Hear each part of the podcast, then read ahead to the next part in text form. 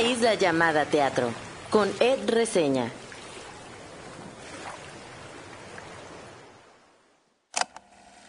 Me acuerdo de una vez en la que lloré con un cambio de iluminación. Fue en la obra Ni tan chico ni tan lejos. No sé si fue la combinación con la música y lo que pasaba en escena lo que me hizo llorar, pero a veces bromeo con la idea de que los cambios de luz en el teatro hacen que llore. En general soy un chillón, pero siento que las dos veces que más he llorado en una función de teatro han sido recientemente. Una fue en el misterioso caso de La Sombra, una obra para público joven, para toda la familia. ¿Tengo problemas? Sí. Ahí era una combinación rara entre risa y llanto y una sensación de volver a la pubertad. Y la segunda fue en La Golondrina. Ahí más que llorar por lo que ocurría en escena, era por la manera en la que eso me llevaba a pensar en mí y en mi familia.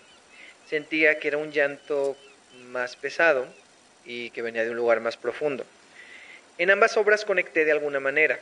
No siempre cuando se conecta el resultado son las lágrimas, pero cuando eso sucede, creo que es liberador dejarlas fluir. Y si pones atención a tu alrededor, te darás cuenta que no es la única persona que está llorando. Gracias por entrar en esta isla. Yo soy Ed Quesada o Ed Reseña. En mi isla hay cacahuates japoneses, la trilogía de Batman de Christopher Nolan y por supuesto teatro, mucho teatro. Como se pudieron dar cuenta por la intro, este episodio será un llorar, pero luego risa y risa, ¿eh?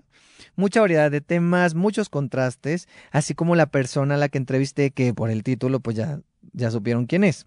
Alonso Íñiguez, actor, director, dramaturgo, adaptador, con quien platiqué de La Golondrina, la obra del momento para chillar, para hacerse preguntas también y para reflexionar acerca del dolor y de la empatía y claro, disfrutar de grandes actuaciones. Platicamos de eso, platicamos de lo que significó para Alonso trabajar con Margarita Sanz y dirigir a dos actores como Germán Braco y Alejandro Puente en el mismo personaje. Tengo que decirles que la entrevista empieza ruda, sí, Literalmente empieza llorando, ahí disculparán, pero luego cambiamos a otra obra que también dirige actualmente, que es Pulmones, que bueno, también es un poco rudo hablar del cambio climático, ¿no? Pero, pues hablamos de esos temas. La conversación fue fluyendo, no se preocupen, tampoco fue un llorar, llorar, solo al principio sí fue como, fue, fue interesante. Y también Después de hablar de la golondrina y de pulmones, le pregunté por su visión de la dirección, también por su faceta como director de cine. Hablamos de muchas cosas. El resumen de este episodio podría ser algo así como del llanto a la risa, de Chekhov a Mariala del Barrio. Ahí se los dejo. Pero sin más, vamos directo con esta entrevista.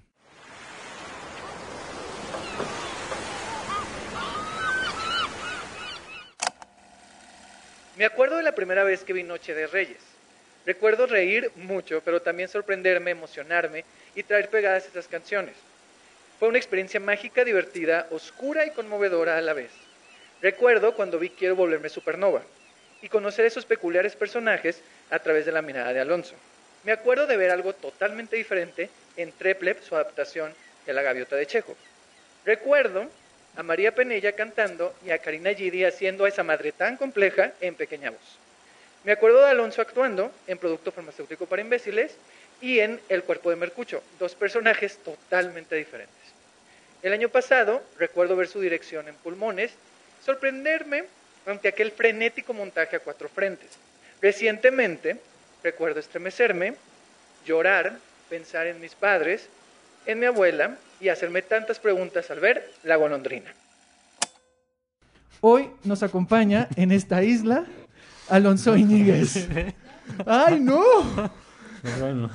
Alonso. Perdón, estoy muy sensible, discúlpenme. No te preocupes. Gracias, qué bonita introducción. Hola, Ay, ¿cómo, Dios.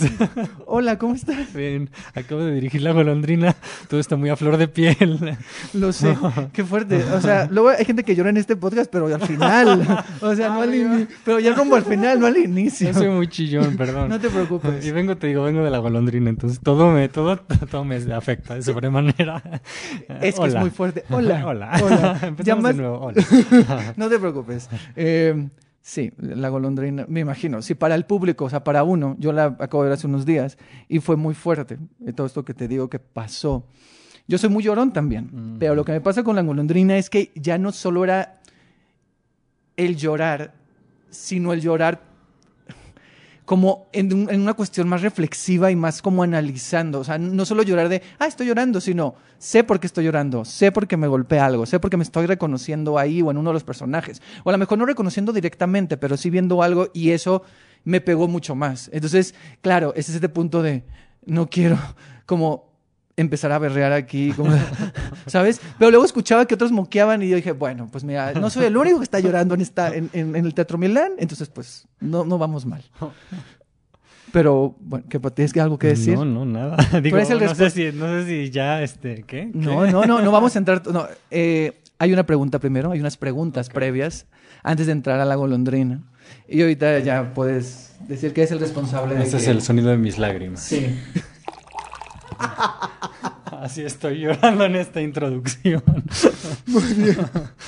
ya voy a dejar de payasear. No, está perdón. increíble, está increíble. Me encanta la mezcla de, de payasear. No, aquí pasa lo que quieras. ¿eh? Esto es formal, informal, vamos y venimos. Es, es, es mi dualidad y la de muchos invitados, creo que la tuya también, Sí, entonces sí, sí. se vale. Tengo una amiga que justo me decía, de- acaba de ver la golondrina y me decía, ¿cómo pude ver Noche de Reyes y ahora puedo ver la golondrina? No entiendo que las haya dirigido la misma persona y le digo, pues es que, me pas- ¿te fijas? Puedo estar en esos dos lugares al mismo tiempo. Totalmente, Ajá. totalmente. Sí. Eh, vamos a empezar con una pregunta Sí. con la que empiezo casi siempre estas entrevistas, que es, si hubiera una isla, Alonso Íñiguez, una isla que llevara tu nombre, o más bien si vieras también tu vida como una isla, ¿qué habría en esa isla? ¿Qué se podría ver? ¿Qué se podría tocar? ¿Qué se podría oler? ¿Qué cosas habría? A ver. habría, eh, definitivamente habría mu- mucha naturaleza. Mucha, mucha naturaleza. Sería una isla selvática, siento yo. Una isla selvática en donde, donde la costa y los días tranquilos hay mucho sol, mucho, mucho, mucho sol. Y el mar está tranquilo y es muy agradable de estar ahí, es muy bello. Este, seguro hay animales, muchos animales también.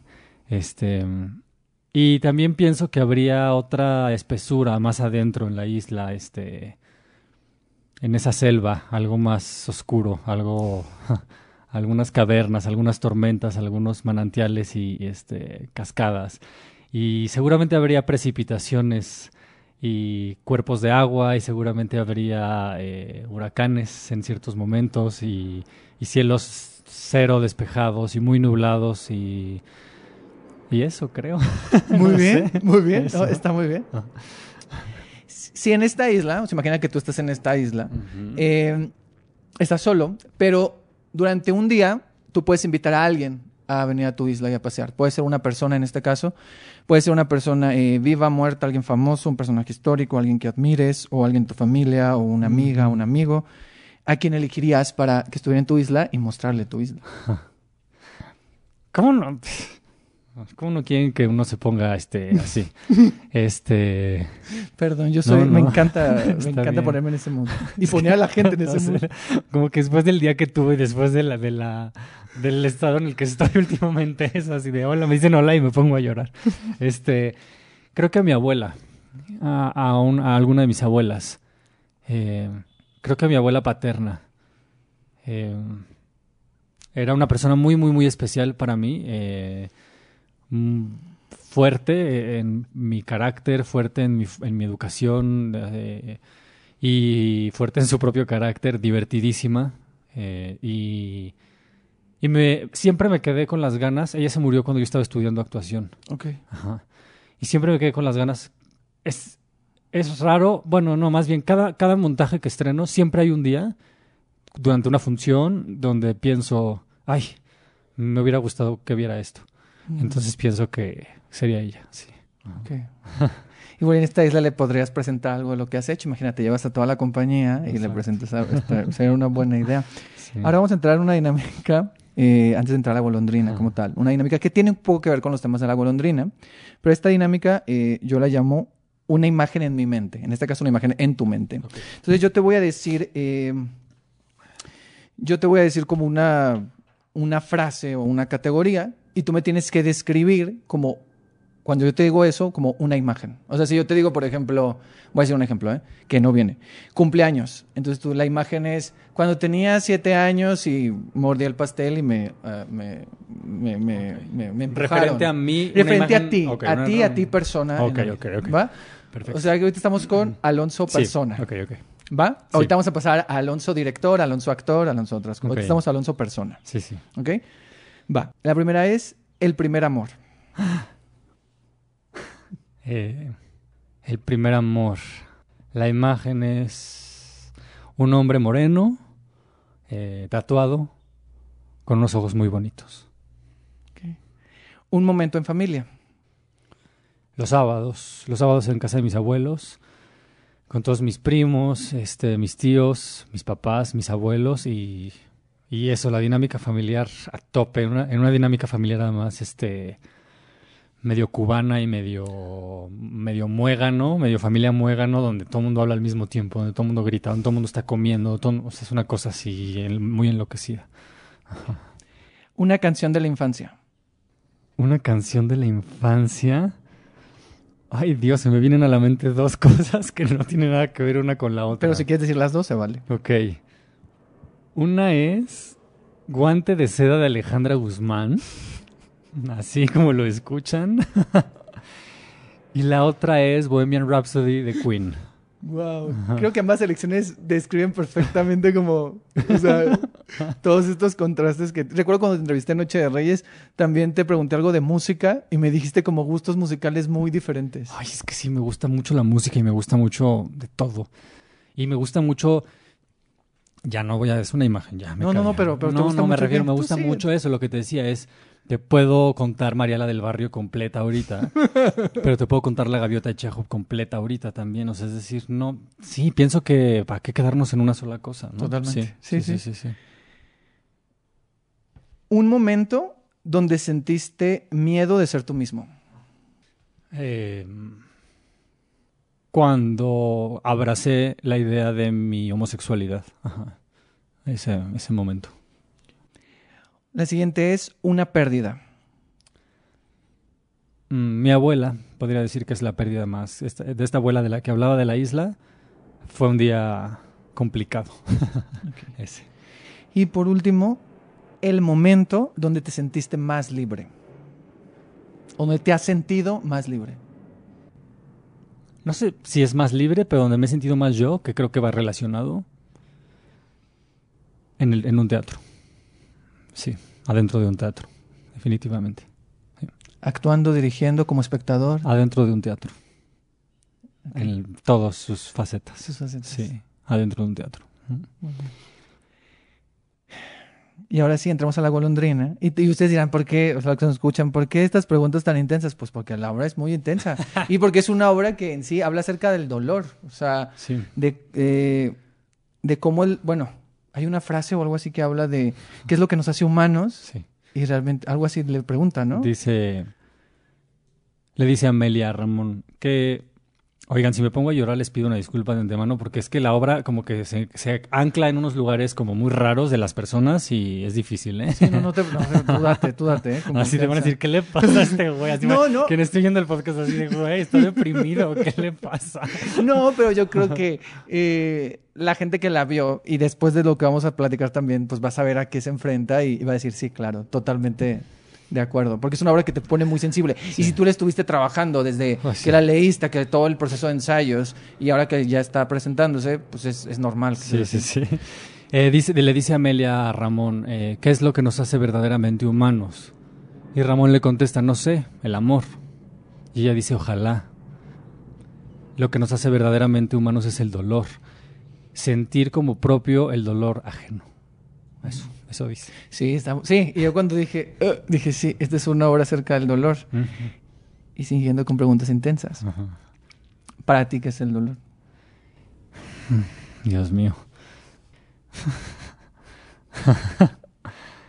El dolor em, es ese desacomodo que está en el interior que se vuelve evidente. Es decir, como si, como si un bisturí abriera el pecho y lo que revela está desacomodado y es incómodo y es y lastima y genera presión y genera caos y genera presión en la cabeza y genera presión en los ojos, en los cuerpos de agua que tenemos al interior. Este, creo que eso es el dolor. La golondrina justo pues habla acerca del dolor. Ahorita que describes, ahorita que escribiste esto y que describías lo de la isla, eh, me gusta mucho cómo describes, y luego vamos a hablar más adelante de eso, de como que pienso en imágenes, y sé que ahorita estás, estás en una faceta de que ya has dirigido películas y estás como en una faceta audiovisual, y más adelante quiero hablar un poquito de eso, de Claro. esta faceta que tiene que ver cómo pasar del teatro a, al cine, ¿no? Al audiovisual, a dirigir películas que has dirigido tres hasta el momento. Tres. ¿Las que han salido? Sí. Eh, pero bueno, La golondrina es una obra escrita por, no sé pronunciar su nombre, es Guillem Cloa. Sí. Ah, muy bien. Guillem Cloa, dirigida por ti, Alonso Íñiguez, con Margarita Sanz, Germán Braco y Alejandro Puente, Sí. eh, que alternan el personaje de Ramón. Margarita Sanz hace Amelia. Sí. Y es una obra pues, que habla acerca del dolor, acerca de una pérdida y que toma como inspiración, bueno, más bien parte de un hecho real, ¿no? Sí. Que es el atentado en, en este bar gay antro Pulse, Pulse Ajá. En el 2016 en Orlando. Sí. Y que justo ahora, 12 de junio, se cumplieron siete años, ¿verdad? Sí. Eh, cuéntanos un poquito, bueno, y es una obra que ha, que ha estado como por todo el mundo, en muchas partes se ha presentado, eh, en Madrid también tuvo, y en otros países también tuvo una representación, ahora llega a México, pero para la gente que no sabe un poco, cuéntanos un poco de la historia, porque sé que es una, una obra que puede ser spoileable. Sí. Entonces, si quieres, nomás cuenta el punto de partida y un poquito más, a lo mejor yo me quedé un poco corto en lo que expliqué, eh, date. Pues sí, o sea, es decir, esta es la consecuencia ficticia de un hecho real, ¿no? Eh, es, es la consecuencia de este atentado en donde un hombre llamado Omar Matín compra dos armas, un rifle de asalto y una pistola, y como bien dices, el 12 de junio del 2016 se lanza a un bar de la comunidad LGBTQI+, más, y entra y mata a 49 personas, deja a 53 heridas eh, físicamente y a muchas más heridas eh, psicológicamente. Eh, y a partir de eso, Guillem Cloa escribe esta obra que se llama La golondrina, que empieza en un lugar en el que no te esperas qué es lo que vaya a pasar, siento yo. Me gusta mucho eso de la obra, mucho, porque empieza ahí como que, incluso yo siento que hay un momento de la obra, del principio, en donde dices, ¿qué- ¿de qué se trata esto? O sea, como que ¿a dónde va? ¿Qué, ¿De qué chingados se trata? Sí, no? claro, porque ahorita estás contando todo, o sea, describiste eh, ahorita todo lo del atentado, el hecho real, pero realmente, o sea, sí tiene que ver con eso, pues, pero cuando empiezas dices, ¿qué tiene que ver una cosa con la otra? Sí. Y dices, ¿para dónde va esto? Ah. Pasa ratito, pero una vez que, yo creo que hay algo que lo detona, y una vez que lo detona, que según yo es una pregunta que le hace eh, Ramón Amelia cuando ve una foto, y a partir de ahí, pa, pa, pa, pa, pa, pa, pa, pa, pa, pa, pa, pa, pa, pa, pa, pa, y pa, pa, pa, o Sí, sea... sí. Y eh, digamos que entonces es una clase de canto, un chico quiere eh, montar una canción, can- saber cantar una canción para el funeral de su mamá y acude a una maestra, la mejor maestra de piano que existe en su colonia, en su ciudad. Y ese es el punto de partida que aparentemente nos va a llevar a eso, a, un, a una clase de canto. Pero hay un momento donde se abren las puertas del infierno. Y de ahí ya no hay vuelta atrás, como bien dices. O sea, como que hay una cosa, ¿no? Como que uno empieza a ver. Para mí hay un momento muy claro. Es, es verdad lo que dices. Hay una pregunta que dices como. mm. Bueno, hay una acción anterior a eso. Ah, sí, sí, sí, sí me acuerdo la acción. Hay una acción Sí. anterior a eso que dices, aquí hay algo raro. Sí. Hay una pregunta que dices, aquí hay algo raro. Pero cuando está el primer, digamos, monólogo largo de Margarita, de, de Amelia, Ah, ujú. yo ahí siento que se abre la puerta del infierno. O sea, se abre y dices, ya no hay vuelta atrás después de esto. O sea, ¿cómo? O sea, no hay forma. por- aunque se cierra esa puerta, al parecer, ya no hay forma de regresar.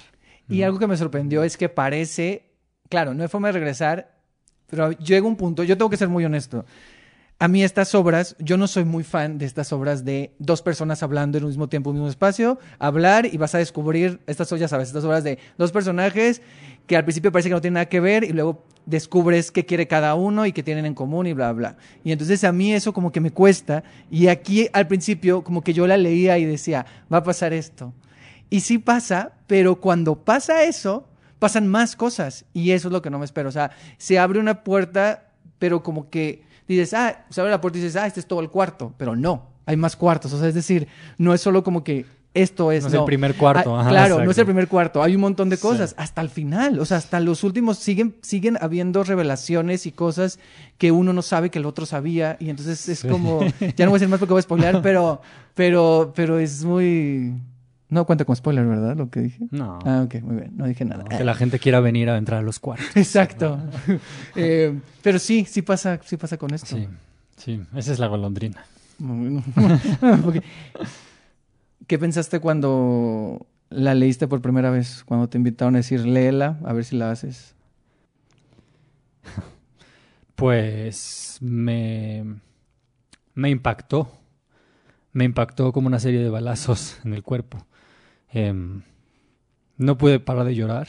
O sea, fui a un café a leerla y fue un poco vergonzoso incluso porque había un momento en donde la mesera se acercó a decirme que sí estaba bien porque estaba muy afectado. O sea, estaba, terminé de leerla y dije, no, o sea, no puedo parar, no puedo parar porque esto me impacta, me atraviesa por completo. Y y terminandito le escribí a Oscar, que es nuestro productor, y le dije, no hay forma de que alguien más haga esta obra en México que no sea yo. Así. La tengo que hacer yo. Sí. Digo, es que está muy fuerte. O sea, si viéndola, o sea, me imagino cuando la leíste. Es que ahorita que estabas describiendo cómo te sentiste, yo creo que mucha gente que estamos en el público, por lo en la función que yo fui, yo fui con un amigo y los dos estábamos llorando y salimos muy afectados. Y lo bueno, dije, qué bueno que te sacan por la puerta de atrás del Milán a la calle. Y, y yo dije, vámonos de aquí rápido. Entonces yo iba caminando y íbamos en un silencio, los dos así de.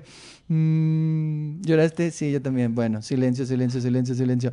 Porque creo que si es una obra que terminas en un estado que tiene que pasar tiempo Sí. para que vuelvas a entrar. Sí, ha sido muy bello la respuesta del público y sobre todo los mensajes que he recibido después. Es chistoso.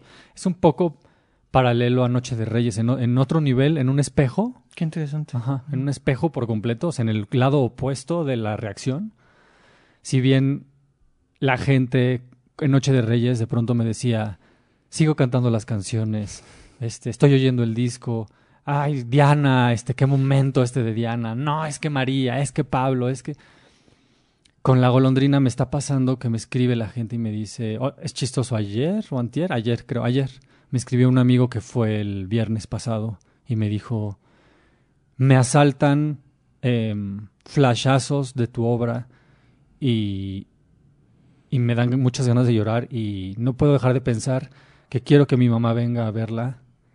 Eh, es, es como la gente se queda con la obra en la cabeza y eso es- me parece súper interesante porque, porque se, se empiezan a generar preguntas, ¿sabes? Y, y el, el hecho de decir quiero traer a mi mamá, quiero traer a mi papá, quiero traer a mis hermanos, a mis abuelos, es para generar preguntas. Es eso, es para decir cómo la ven. O sea, ¿no? Porque, digo, ya yo creo que entraremos, supongo, a, a ese tema, pero mi intención jamás fue darle la razón a ninguno de los dos personajes. Justo. Es, los dos tienen razón. Los dos, sus argumentos son absoluta y completamente válidos. Y eso era lo que yo más quería y lo que más defendía en la obra. Y eso es lo que hace que conecte con el público y con lo que conecte. O sea, yo cuando lo veía decía, claro, es que son personajes complejos y son personajes que no es de ella es la mala y, es, y él es el bueno ni viceversa. O sea, y creo que la humanidad con la que tratas a esos personajes y con la que eh, Margarita, Alejandro y bueno, yo vi a Alejandro y, y ellos lo interpretan, es lo que hace que uno se identifique, porque entonces puede entender. Esto no es spoiler, pero sí hay muchas discusiones entre estos personajes que tienen que ver, obviamente, de- desde la edad que tienen estos personajes, del, de el rollo generacional, también la cuestión religiosa, eh, no sé, o sea, ciertas formas de pensar como arraigadas, ¿no? Una- tanto en alguien por la edad y alguien por todo lo que ha vivido y por lo que dice, no, es que yo pienso así, y todos estos conflictos y, y no darle la razón a alguien fue lo que a mí me voló. la- o sea, yo estaba así de, claro, pero es que yo esas conversaciones las he visto. Es que, y yo veía lo complejo de las caras de Margarita y decía, claro, es que esas caras yo las veo en mi mamá o yo la he visto en alguien, ¿sabes? Y eso para mí fue muy fuerte. O sea, ya voy a llorar también. Y entonces Bienvenido al club. es, es, mm, entonces, eh, es muy fuerte. Eh, ¿Cómo fue para ti enfrentarte a esto ya como director. O sea, decir, tengo esta historia que es muy poderosa, que es muy potente, yo creo que eso podría en manos de otro director y de otros actores caer en un melodrama y en una cosa más simplista. ¿Cómo fue para ti? ¿Cómo lo abordaste? Pues sí, yo tenía como tarea dos cosas, ¿no? Una era no, que no se convirtiera en un panfleto de la comunidad, eh, porque, porque yo nunca me he sentido así, yo nunca he sentido como que esta, o sea, como, como una cierta parte de la comunidad y que es súper respetable, pero yo no entro en ese lugar en donde, donde todo lo que no forma parte de su comunidad está mal. Mm. Y lo entiendo, lo entiendo porque da identidad, ¿eh? Mm, Y lo entiendo, pero mi, mi historia de vida es otra. Mi historia de vida es otra por completo. Entonces yo, o sea, yo he ido a dos prides o tres en toda mi vida Ujú. porque voy con mis amigos y porque, porque me gusta y porque me divierto, pero tampoco es algo por lo que yo... Y entiendo que hay un... Y entiendo por completo, mi, mi forma de marchar es otra. Mi forma de marchar es haciendo la golondrina.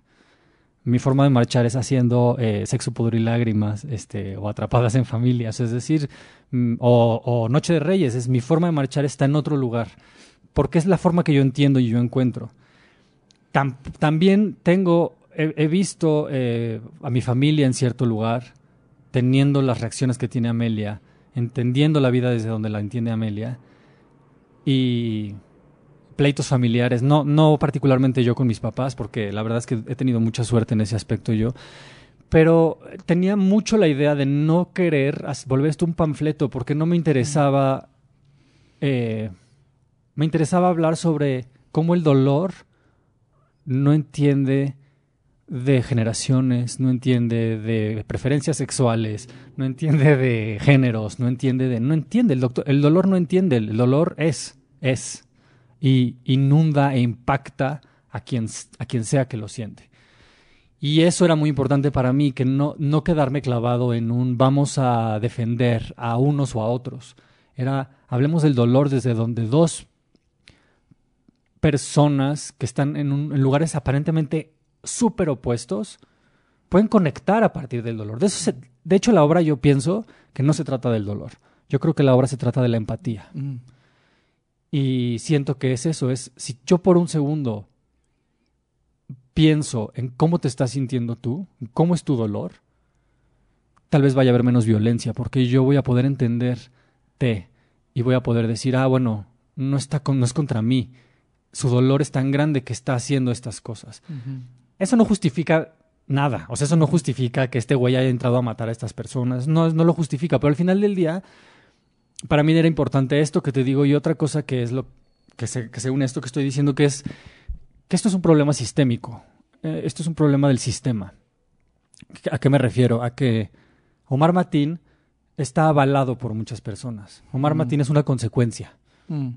No es un, no es un inicio, es una consecuencia. Sí, sí, sí. Omar Martín es la consecuencia de muchas personas, de curas, de políticos, de familias, de madres, de padres, que avalan un comportamiento, que hacen chistes de putos, que les aterra a una persona trans, que no quieren que su hijo cante o baile en el escenario porque se ve joto. Este, y yo puedo decir esas palabras porque yo lo soy, así que no se asusten. Este, ¿sabes? Como todas esas cosas de...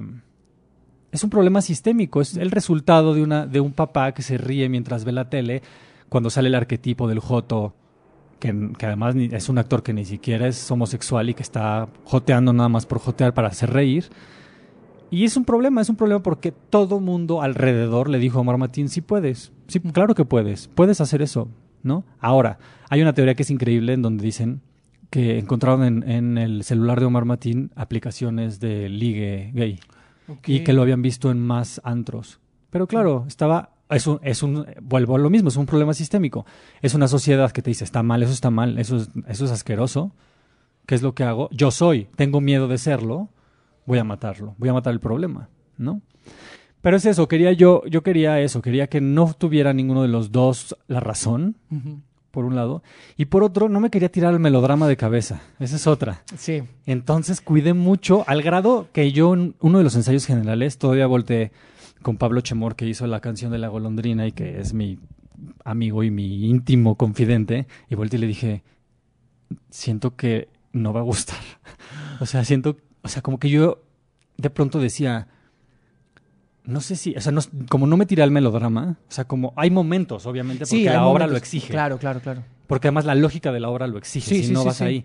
Pero de pronto pienso en este primer monólogo de Margarita en donde yo le pedí que fuera una cosa absolutamente plana y documental. Donde dije, La descripción, ¿verdad? Sí. Sí. Donde, Pero es muy potente. sí, pues luego me di cuenta que sí. O sea, luego me di cuenta que gente me dijo, a ella no le o sea, a ella le estaba pasando por dentro, no se veía, pero a mí me estaban dando puñetazos en el estómago. Y yo dije, ah, qué bueno, o sea, sí.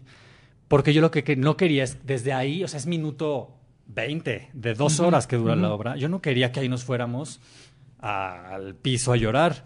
Y sí nos vamos, el público sí se va, pero los actores logran amarrar ahí. Sí, justo, lo que dices eh, totalmente lo veo, o sea, no se va, obviamente en algún punto se tiene que ir al melodrama, pero me gusta sobre todo el dolor de, de este personaje, de, de- de- de Amelia, de cómo Margarita lo interpreta, que el dolor no se expresa exactamente llorando, el dolor lo puedes ver de otras maneras. Y cuando ella hace este primer monólogo, se ve el dolor de, o- desde otro lugar. Y entonces, pero tú lo sientes con esa potencia y se agradece como dices, porque si ella se agarra chillando en ese primer monólogo, la obra se hace pesada y larga. A mí algo que me sorprendió mucho fue que yo siento que, aunque él en momentos está un poco molesto ya, el personaje de, de Ramón, yo no los...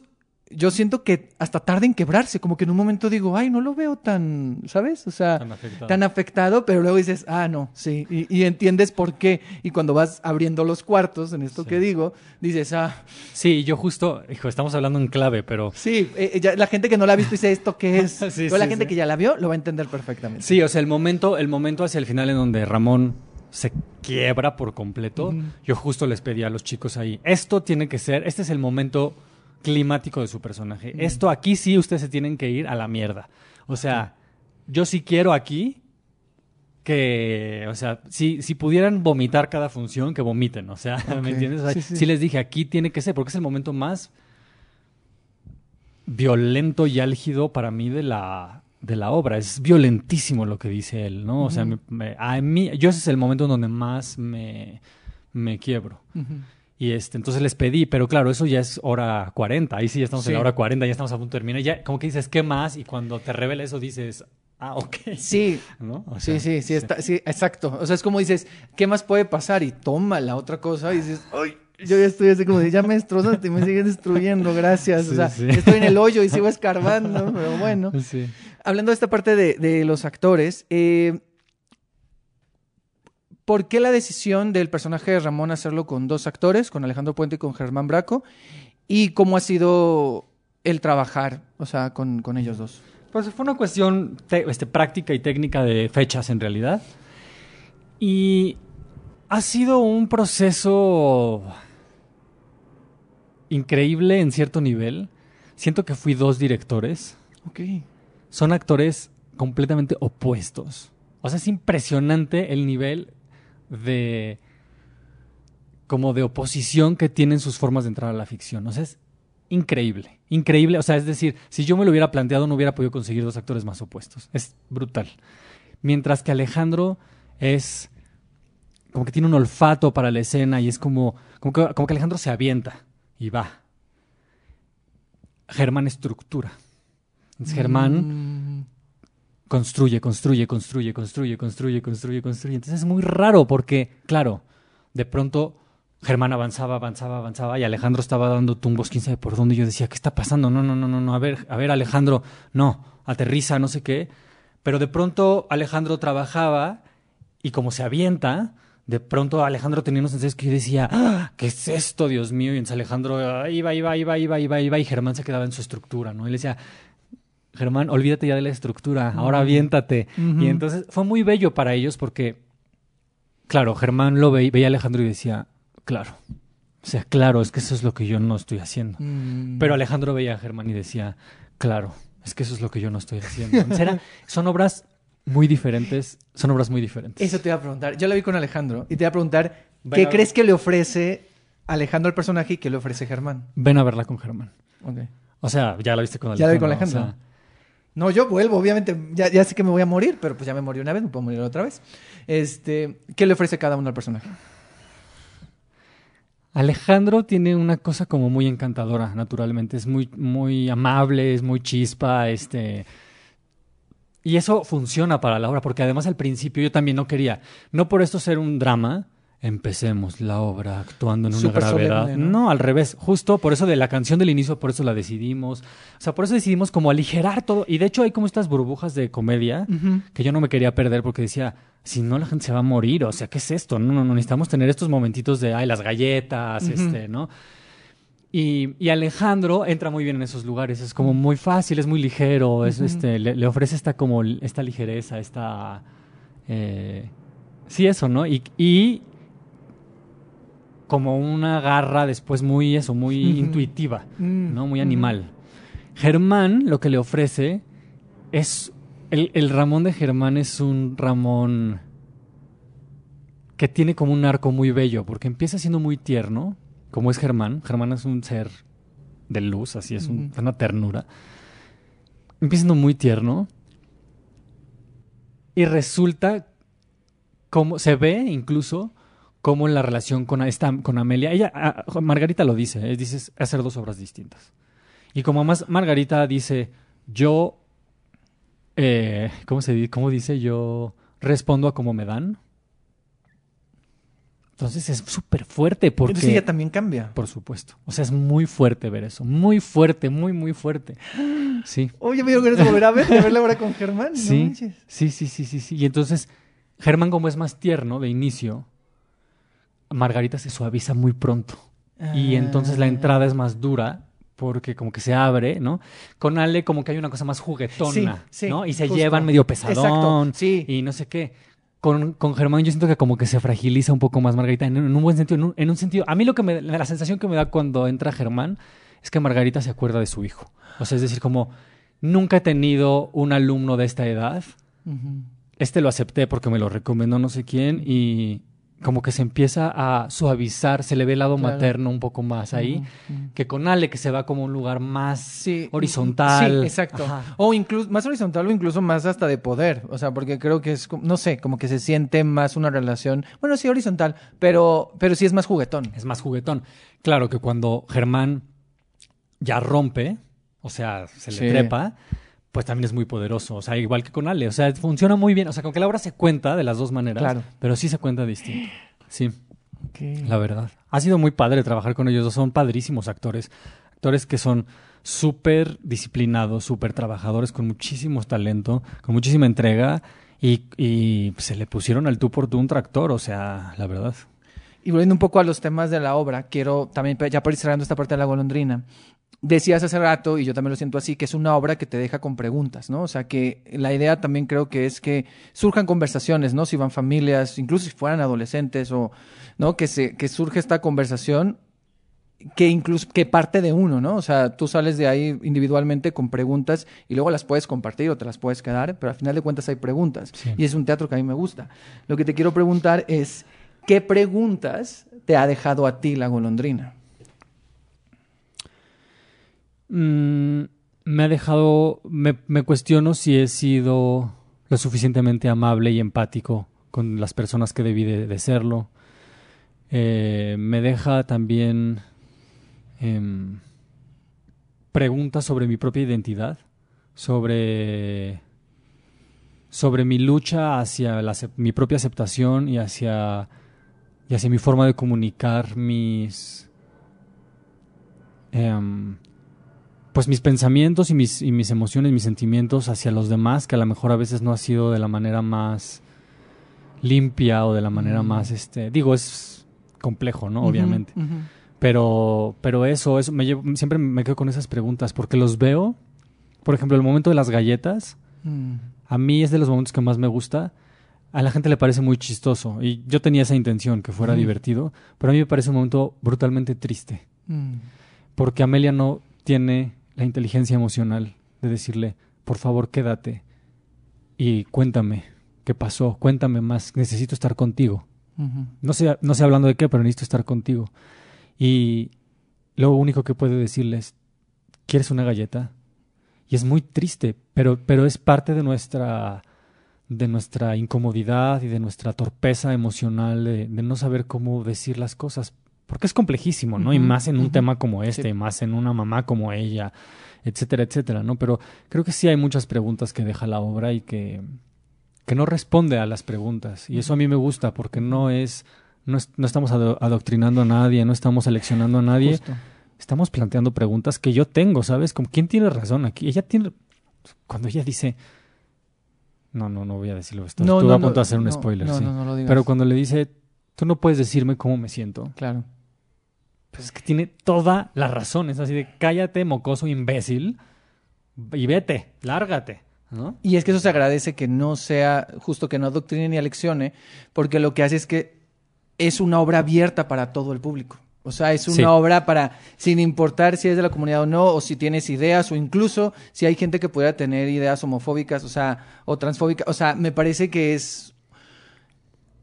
A mí, honestamente, al principio sí me estaba costando porque decía lo que te decía, como que yo creía que ya sabía todo lo que iba a pasar. Sí. Entonces juega conmigo y termina diciendo, wow, qué personajes tan complejos y wow, qué preguntas, wow, no las responde, pero qué increíble eso, o sea, que te presenta las cosas Sí. y que dices, y yo también pensé eso, yo dije, esta sí obra sí la, se la traería a ver a mis papás y fue muy fuerte yo decirlo de esa manera. Sí, porque además a mí también, sa- sabes que hay otra cosa que me gusta de la obra, que es el final, que es, no sabes muy bien tampoco qué va a pasar. Justo. O sea, para mí el final es un final súper agridulce en, en un sentido porque es, se irán a volver a ver. ¿Quién? No creo, no sé. Este, tendrán una relación, no, no creo. no Pero sé. termina, sí, o sea, entiendo lo que dices. Me gusta que termine así, pero no sientes, yo, yo justo lo comentaba con mi amigo que fui, que, que siento que sí termina un poco esperanzador dentro de lo fuerte, ¿no? ¿O no?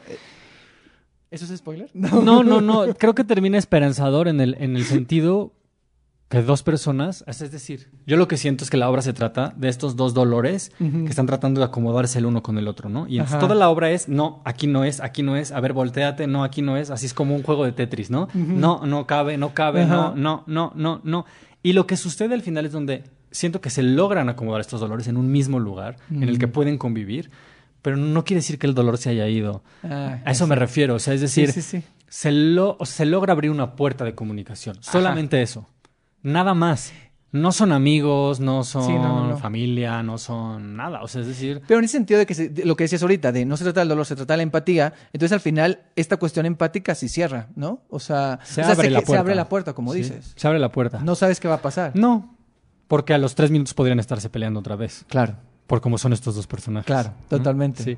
Eso a mí me gusta, que además como que no es, no es esta cosa del final feliz. Para mí no es el final feliz, es un final esperanzador, sí, pero un poco agridulce también. Sí. O sea, como que si hay un... No puede ser un final feliz, no, ah, no existe. Sí. Sería ridículo que los Claro. dos dijeran, ay, bueno, ya. No, no, sería demasiado simplificarlo. Sí, o sea, no, no, no. Esa sería otra historia. Sí. Pero bueno. Creo que toda esta parte hablamos mucho en clave, pero bueno, para la gente que no la ha visto, pero pues vayan a verla. Y Sí. para cerrar, eh, para la gente que no la ha visto, ¿qué puede encontrar el público en, La Golondrina? Primero van a encontrar a una actriz como Margarita Sanz sobre el escenario, que yo digo, si usted ve, señor, señora, señore, si usted ve en una marquesina de cualquier teatro de la ciudad el nombre Margarita Sanz, usted tiene que comprar un boleto. Así se lo digo, no importa si es una comedia, una tragedia, un drama, un vodevil, un cabaret, no importa, usted vaya y siéntese a ver a Margarita Sanz sobre el escenario. Es la mejor actriz de México, de esa generación. O sea, es brutal. Es, y trabajar con ella es una cosa enloquecida. Su nivel de verdad, su nivel de ficción, su nivel de complejidad es una cosa es súper sabroso. Y como espectador, yo, yo se los digo, yo me enamoré de Margarita Sanz porque fui a ver una obra que se llamaba El Juego de la Silla, que dirigía Angélica Rogel. Yo no la vi. Híjole. Híjole. Ya sé. La vi seis veces. Wow. La vi seis veces en un nivel de que fui, me senté, me reí, me la pasé increíble. Angélica es amiga mía y luego como que dije, ay, como que voy a llevar a alguien a verla. Y llevé a alguien y como que ese día dije, quiero regresar solo a ver a Margarita. O sea, me voy a- toda la obra voy a estar viendo a Margarita, a ver qué hace. O sea, los demás los voy a ignorar, ya sé de qué se trata. Y fui y solo vi a Margarita. Y era así de... O sea, no se sale nunca de ficción. Y era una obra difícil esa también. Y entonces, o sea, como que ahí me enamoré de ella y dije, cada vez que esté en el teatro la voy a ir a ver. Y cada vez que esté en el teatro la voy a ver. Ella ni me conocía antes de esto. Y es brutal, es brutal. En serio, si usted ve el nombre Margarita Sanz en una marquesina, vaya a verla porque es una clase de actuación. Pero no solo es eso, es transmite de una forma que yo pocas veces he visto. Ahora, Margarita Sanz en una obra como esta, siento que es imperdible. O sea, porque es la protagonista de la obra, junto, con, junto con los chicos, ¿no? Junto con Germán y con Alex, pero solo hay dos, son los protagonistas. Claro.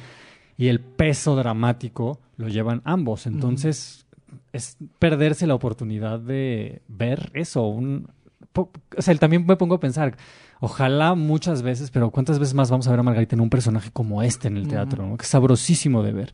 Ojalá que muchas, espero que muchísimas. Eh, es un duelo actoral, la verdad. Siento que es que uno temáticamente la obra puede entrar o no, que por lo que he visto en las funciones, creo que nadie sale este ileso. O sea, indiferente, pues. indiferente, así. ¿no? Claro. Sí. Y por otro es eso, siento que es una obra súper poderosa, muy potente. La escenografía está bellísima, la Mm. verdad.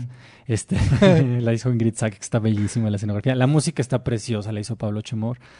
Y siento eso, que, que uno se va a sentar y no va a salir indiferente de lo que vio. No, no ha leccionado, no, eh, no, no le decimos qué pensar, simplemente va a ver el dolor de dos personas de una manera, creo yo, muy complejo, muy sutil, muy suave, llevado de manera muy suave, hasta que luego no es muy suave, pero, pero como que uno no sabe en qué momento entró en las puertas del infierno. Esa es la sensación que yo tengo, ¿no? O sea, como que vas, vas, vas, vas y de pronto dices, ay Dios, ¿por qué, ¿por qué estoy aquí Claro, adentro, claro. ¿En no? qué momento pasó? ¿En qué momento pasó?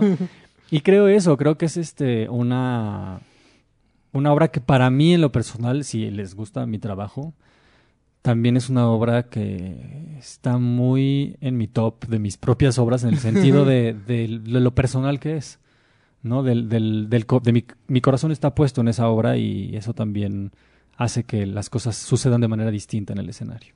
Y se ve, o sea, se ve mucho. Por ejemplo, justo, ¿no? Poniendo el ejemplo de Noche de Reyes, ¿no? O sea, en Noche de Reyes se ve cómo está tu corazón y todo puesto ahí, pero aquí también, y son cosas totalmente diferentes, pero el público no sale indiferente de, de ninguna, ¿no? Y eso es algo que, que se me hace como muy, muy especial. Para, para cerrar, entonces, La Golondrina está en el Teatro Milán de viernes a domingo hasta el 30 de julio. Sí. Eh, el viernes 8.45, Sí. eh, eh, sábado 5 y 7 y media y domingo 5 y 7 y media. Correcto. Muy bien, sí me, sí me lo sé. Es que, y no es de que los aprenda, pero como que de las horas que me gustan me sé los horarios porque es cuando voy a ir a ir y entonces como que me ubico y entonces ya, perfecto. Pasando de esto, ahora vamos con pulmones. Con el cambio climático, Con el claro cambio que sí. climático, por supuesto. Vamos de una cosa a la otra. Pulmones es una obra de Duncan Macmillan, se presentó, eh, bueno, tuvo una temporada pasada dirigida por ti. Es Eh, correcto. Eh, yo vi la, la versión de eh, dirigida por Alberto Lomnitz hace varios años, también ahí en el Foro Lucerna, eh, con Ana González Bello y Roberto Cavazos. Y ahora la obra que tú diriges se presentó el año pasado, regresa, bueno, ahorita ya está en, en temporada, está los jueves, también en el Foro Lucerna. Para la gente que no sabe y que no la vio, ¿qué es Pulmones? ¿De qué va? Pulmones va de una pareja que está, una pareja que está decidiendo si tener hijos o no. Y de eso se trata la obra, básicamente. Es muy divertida, siento yo. Tiene unos momentos muy, muy lúdicos y muy divertidos. Eh, da la casualidad que esta pareja, sobre todo ella, está estudiando eh, algo que tiene que ver con el cambio climático. Entonces es- está muy metida en ese tema. Y entonces lo que pasa es que tener un bebé trae muchas consecuencias al cambio climático. Es decir, hay una frase en donde dice, ay, no me voy a acordar, no, no lo tengo tan fresco ahorita, pero dice, eh, podría volar todos los días durante nueve u once años, no me acuerdo, de ida y vuelta a Nueva York y no dejaría tanta contaminación como si tuviera un hijo. Eh, ¿no? Eh, solo de nacer estaría desprendiendo tal cantidad de CO2 que es equiparable a la Torre Eiffel. O sea, en cuanto das a luz, das... eh, es- solo da- al dar a luz, ni siquiera están hablando de los años Sí, sí. por, por venir, es das este a, luz a la Torre Eiffel, ¿no? Entonces hay como una serie de, de datos en la obra que son perturbadores absolutamente, siento yo, pero que está interesante, o sea, lo que es bellísimo de la obra a mí me parece, lo que es muy bonito de esta obra en particular es que, es- que sí toca el cambio climático, pero habla también del amor y habla de las relaciones humanas. Y habla de cómo el deseo, más allá de lo que pensemos y más allá de cómo podamos re- reducir la huella de carbono y cómo podamos, hay deseos humanos y hay deseos del amor y hay deseos inherentes que están en nosotros y que no se pueden reprimir y que quien siente el llamado lo siente y quien no, no. Y, y, y, y hay formas de reducir ese impacto al traer un hijo al mundo pero también es muy fuerte escuchar pues que el agua se está acabando, Mm. que nos vamos a pelear por la tierra, por el aire, por todo, ¿no? Este, las ciudades se van a volver ciudades fantasmas porque va a dejar de llegar el suministro de agua y entonces la gente va, van a empezar migraciones masivas. Esto no lo estoy diciendo yo, ni lo dice la obra, lo dice la ciencia y los, los estudiosos de... Nos, nos asesoramos, vino un, este, un ecologista eh, que vive en, en Ensenada, Mm. que se dedica a todo el cambio climático, tal cual. Francés, Loic. Y Loic nos dijo, nos dijo, en 10 años va a empezar a pasar. Wow. Este, entonces es- me Sí. parece, está Eh, muy eh, político con eh, mis obras, ¿verdad? No, sí. Este- Pero qué, no, pero es qué interesante, porque entonces es, qué político con tus obras por todo este background y esta investigación que, que estás contando y la forma en cómo lo ves, pero al final de cuentas, o sea, pienso en Noche de Reyes como súper divertido, pero también es política, Sí, siento yo. Sí, sí, sí. Muy.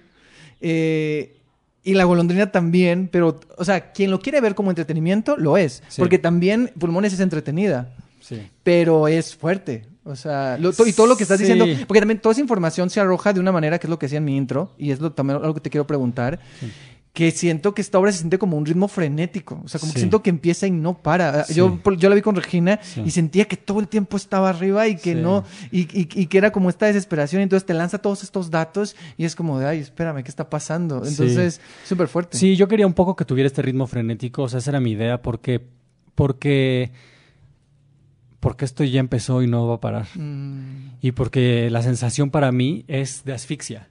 Y yo por eso escogí los cuatro frentes, porque También era como, como eso, como esta cosa en donde están alrededor, esto de las lámparas que se van acercando cada vez más, cada Justo. vez más, ¿no? O sea, es como decir, va a haber un momento donde tengamos que estar sentados en una sillita en un cachito de pasto, si es que hay pasto todavía, ¿no? sí, sí. Este, y un poco lo frenético. La obra es muy complicada, es muy compleja a nivel actoral por- y, y a nivel de dirección porque te propone Duncan que no puedes, no hay cambios de luz, no hay cambios de luz, no hay cambios de ve- vestuario, no hay cambios de escenografía, no hay cambios de escenas. Pero te propone eso en una obra que empieza en un momento en donde los personajes tienen 30 años y acaba cuando se están muriendo. Entonces no hay cambio de escena, ¿no? O sea, no te puedes apoyar de nada, digamos, de manera... O sea, eso, hay una... un- se, se hace un oscuro y vuelve a encender la Mm. luz y entonces ya pasó el tiempo. Porque además, la obra es como si ahorita estuviéramos hablando y estuviéramos discutiendo. No, es que el teatro, no sé qué, no sé qué, estamos aquí en, la- estamos aquí en el comedor y entonces estamos tomándonos un vaso de agua y lanzo la pelota y cae en el parque. Es como si, o sea, las escenas cambian así Mm. en la obra. No hay un cambio de... No hay un este, no establece, es más, uno tiene que ir adivinando cuando estudias la obra, en, ad- o sea, como que dices, ¿y aquí en dónde están? Mm. Porque ya, ya cambió. Sí, pero sí. no sabemos dónde están, ¿no? Sí, sí, sí. Entonces, pues yo me, como que me imaginé un, mm, ni siquiera puedo decir una escenografía, ¿no? Es como un dispositivo escénico, que es muy simple, pero que ayuda, siento yo, a darle, por un lado, ritmo a la obra, Sí. pero por otro darle un- pequeños como aterrizajes de cambiaron de un lugar a otro, porque si no resultaría muy complicado, ¿no? Claro, O sea, sí, porque utilizas la mesa, las sillas y tienes estas cuatro lámparas en las esquinas y de repente, sí. No, a mí, a mí me sorprendió mucho eso, o sea, cuando yo la fui a ver, eh, era como de, ok, cuatro frentes, ok, está, pero ta, ta, ta, ta, ta, ta, ta, ta. O sea, sí me sorprendió mucho. Y esta decisión justo de cómo se van acercando y de cómo van cambiando el espacio, me gustó mucho. O sea, me llamó mucho la atención, pero tenía esas preguntas. O sea, y justo te lo quería preguntar. O sea, ¿por qué esas decisiones? Pero ahorita que lo dices, tiene sentido. O sea, mi idea máxima sería hacerla en, pon tú, en... O sea, igual pero, pero que los que se fueran acercando fuera el público. Es decir, o sea, a mí me encantaría que empezara en un, o sea, con un tú, en un galeón, Ajá. construir unas gra- una gradería a cuatro Claro. frentes, un poco más alejadas de cómo empieza, Claro. Y tener a gente Que la vas acercando. acercando, acercando, acercando, acercando, acercando, acercando, hasta que al final quedan encima de los actores, ¿no? O sea, a mí me gustaría eso, pero pues a ver quién me la patrocina. Oye, pero estaría súper bien. si, Ay, para- si hay un productor que nos esté escuchando, ya funciona la, funciona la obra, este... Ya, ya, ya iba, Ya lleva va dos su segunda temporadas, temporada, una tercera temporada con esta nueva Exacto, producción. sí. Estaría muy bien. Sí, sí, sí. Y aquí también haces un poco parecido, bueno, aunque aquí subiste primero, lo de esto de alternar. O sea, el personaje de, de lo alternan, lo comparten. Bueno, está Javier García, que él siempre hace. Sí. Tiene, no me acuerdo, los, los personajes tienen nombre. No, Ah, ahí está. Bueno, entonces, no. este. eh, Javier García hace a Él. él y ella, es cierto, a él y entonces ella es Regina Blandón y Adriana Montes de Oca. Yo Sí. la vi con Adriana, Mon- con perdón, con Regina. Sí. Yo la quería ver con, ahora esta temporada la voy a ver con Adriana. Sí. Eh, ¿Qué le ofrece Regina al personaje y qué le ofrece Adriana? Fíjate qué chistoso, porque también es un poco lo, la misma situación. Regina es una actriz, las dos son, es muy interesante, las dos son actrices súper disciplinadas, con las cuales he trabajado mucho.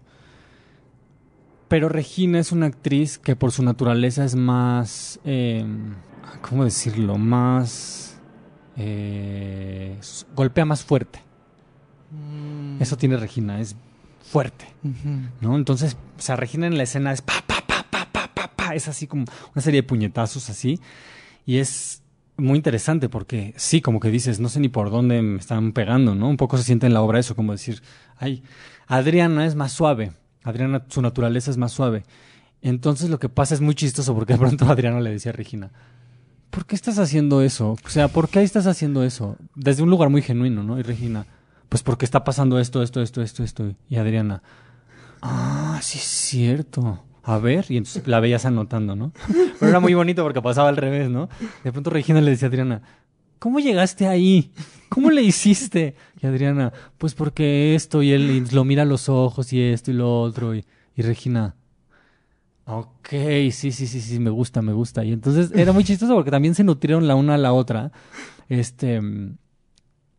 Sí, se cuentan, se cuenta la misma historia, pasa un poco lo mismo, pero yo no soy un director que, que le guste que un actor haga lo mismo que el otro. O sea, es decir, que cópiale, no, no me gusta, porque yo creo en la, en la sensibilidad propia de cada uno de los actores o de las actrices y que, y que cada actor o actriz puede llevar a buen puerto el personaje, aunque sea de manera distinta. ¿no? Pasó mucho cuando en la segunda temporada de Noche de Reyes cambió Pontúes. En la primera temporada de Noche de Reyes era Majo Pérez y cambió por Diana. Y Majo lo hacía brutal, o sea, Majo es una diosa. Y cantaba y bailaba, y es una, un as en la comedia, o sea, es brutal Majo, ¿no? Majo no pudo hacer la segunda temporada.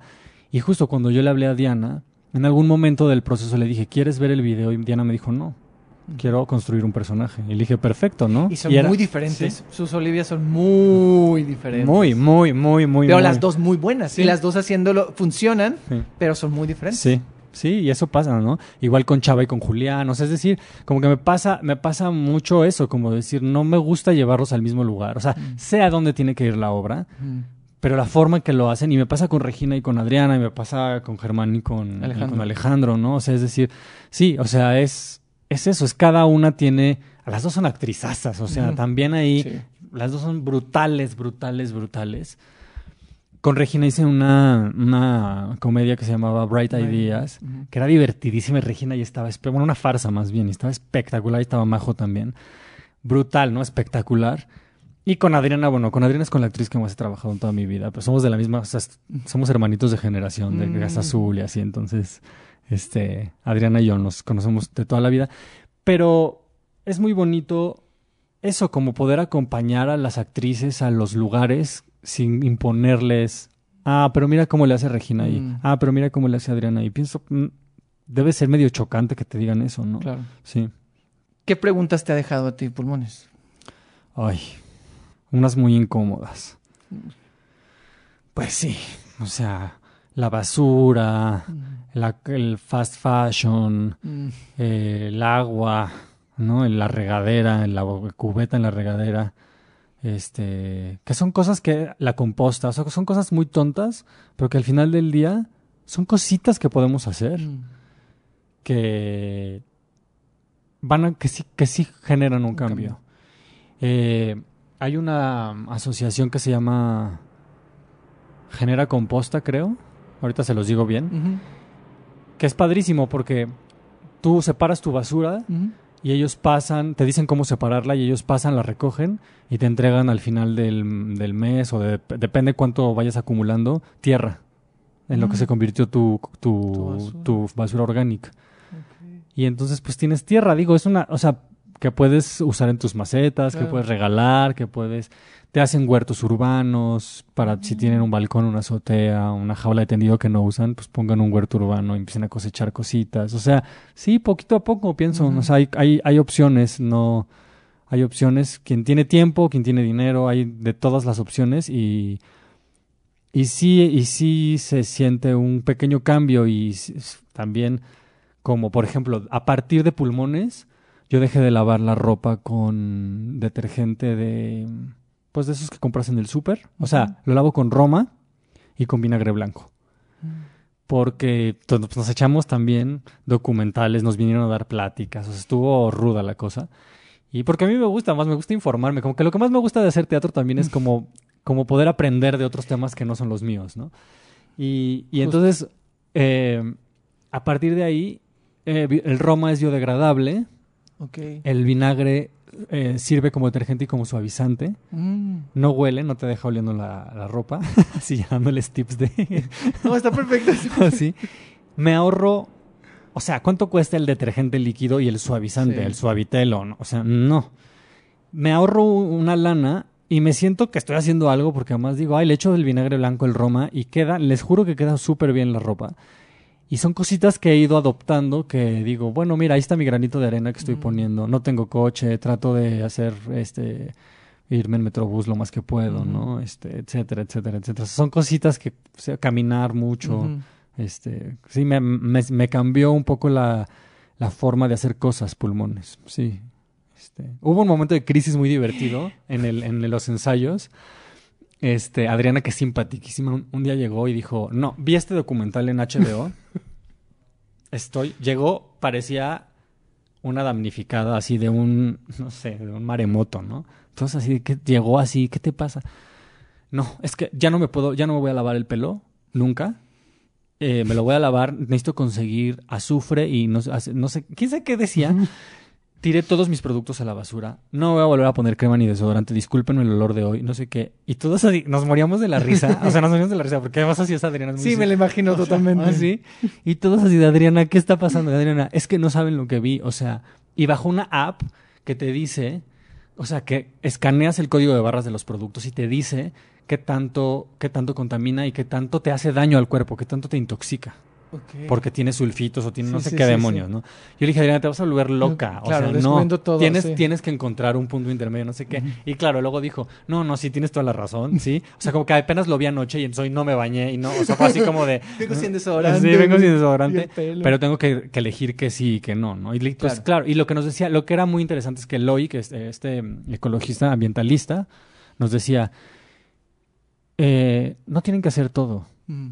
no es necesario hacer todo. Pueden, ha- hagan lo que les resulte conveniente, pero hagan. ¿no? Entonces, decidan cinco cosas y luego a lo mejor decidirán otras cinco, ¿no? Yo le decía a Adriana, Adriana es vegetariana, es vegana, y yo le decía, tú ahí la llevas a ganar, o sea, ¿no? Y siempre nos estábamos echando, era muy... Ah, porque además nos, nos contaban en la producción cómo llegábamos y si llegábamos con vasos de café, cosas de Uber Eats, si pedíamos Uber Eats o cosas así, nos contabilizaban todo eso para sumar la huella de carbono que había costado la obra. Ah, claro, es que la producción era como muy consciente de eso, ¿no? También por las acciones del vestuario y esas cosas. Todo, ¿no? todo, todo, todo era reciclado, o sea, vestuario, escenografía, así. Y al final, parte del presupuesto estaba destinado a sembrar árboles que contrarrestaran todo lo que había generado la obra de, Mm. de contaminación. Entonces nos preguntaban, todo. entonces ya era así, ya era, era muy chistoso porque ya estábamos así de, ¿cómo llegaste? No, hoy sí llegué en Uber, perdón, es que se me hizo muy tarde, no sé qué. Y todos así, no, era, y Ya una competencia de tú más. ya era de ¿quién- risa, así está generando más, ¿no? Igual un día llegó, creo que Adriana también llegó un día con un café y todos. ¿Y ese café? Porque nos ponían una jarra de café para que no, ¿no? Claro. Y ese café, y Adriana, me lo regaló un señor en la calle.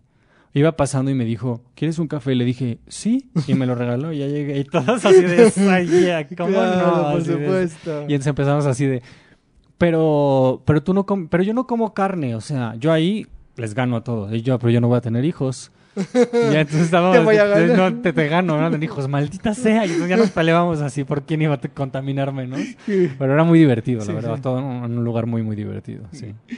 Y bueno, para la gente que no la ha visto, ¿qué puede encontrar el público en esta nueva temporada de Pulmones? Pues voy a encontrar, la verdad es que revisitamos el texto y nos pasó a todos que dijimos así como, ay, tomamos ciertas decisiones que creo que hay que limar. Em, nada grave, pero, pero como darle más humanidad a los personajes y nos, nos encuentran, eh, nos encuentra el texto en un lugar un poco de toda esta información que ya está un poco más procesada, ¿no? De todo esto que les cuento de, del ambientalista, de que nos vino a decir, como que estábamos muy en el rush de, sí, hay que hacer todo, y ahora como que aterrizamos un poco más, y Mm. entonces también la obra está más aterrizada en ese aspecto. Em, va, va a dar la mitad de la temporada Regina, la primera mitad de la temporada Regina, la última mitad Adriana, este, para que sepan, no sé exactamente cuándo es el cambio. En agosto, la, la primera o segunda semana de agosto entra Adriana y termina Regina. También para que planeen si quieren ver a una o a la otra, dónde están las fechas, ¿no? Muy bien. Y sí, bueno, va a estar en el Foro Lucerna eh, hasta el 14 de septiembre, entonces más o menos en agosto va a entrar Adriana. Eh, están los jueves, ocho y media. Eh, bueno, eso es Pulmones entonces, y ahí tienen dos opciones muy diferentes, y en algún punto, pues sí, arriba va a estar Pulmones los jueves, y abajo de viernes a domingo La Golondrina. Sí. Eh, ya para ir cerrando, quiero hablar un poquito, te quiero hacer dos preguntas acerca de tu faceta como director. Primero, para ti, ¿qué es la dirección? Ay, fíjate que he pensado mucho últimamente en eso. no sabía, hasta hace poco no sabía. No tenía la más remota idea. De hecho, di unas clases de dirección en Casa Azul. En- había una carrera de dirección y me invitaron, me invitó el maestro Caballero a dar unas, unas clases de... Y como que yo decía, ¿cómo se enseña esto? O sea, ¿cómo le enseño a alguien a dirigir? No sé, la verdad. Entonces, más bien yo lo que les decía es, tráiganme sus proyectos y yo los asesoro. Ahora me doy cuenta que varias cosas. Yo creo que es una cosa muy personal. O sea, cómo dirigir es una cosa muy íntima. Eh, no pienso que, que, que atañe a, los, a unas reglas. Pienso que cada quien entiende cómo funciona el universo de la ficción y por eso cada quien dirige de una manera distinta, ¿no? Ahora que bien me he dedicado a, a aterrizar. A- mi- ahora mientras hacía la golondrina, fíjate qué chistoso, qué, qué chistoso que me preguntas esto.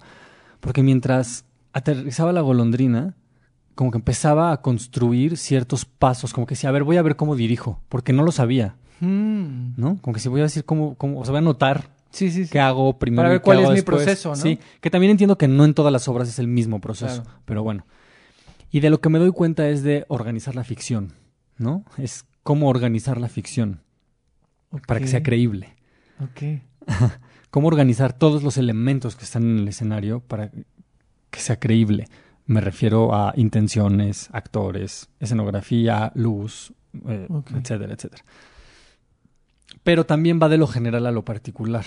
Siento que, por lo menos en mi caso, es haces un, haces un trabajo de mesa exhaustivo, ¿no? Para la colondrina hicimos un trabajo de mesa exhaustivo, o sea, exhaustivo, exhaustivo, exhaustivo. Pero luego te das cuenta que la acción requiere de otras cosas Mm. más allá de la decía mi maestro mi maestro maestro maestro de los maestros que me enseñó a actuar que es Mauricio García Lozano me decía el rumor está en la cabeza pero la certeza está en el cuerpo y es una frase que conmigo se ha quedado toda la vida. La uso como maestro la uso cuando actúo la uso como director. Porque pienso claro ya hicimos un, un, un ejercicio intelectual de la obra que es el trabajo de mesa. es un trabajo intelectual de entender pero una vez que uno se para, entran y juegan otras variables que no, se- que no controla el cerebro, Mm.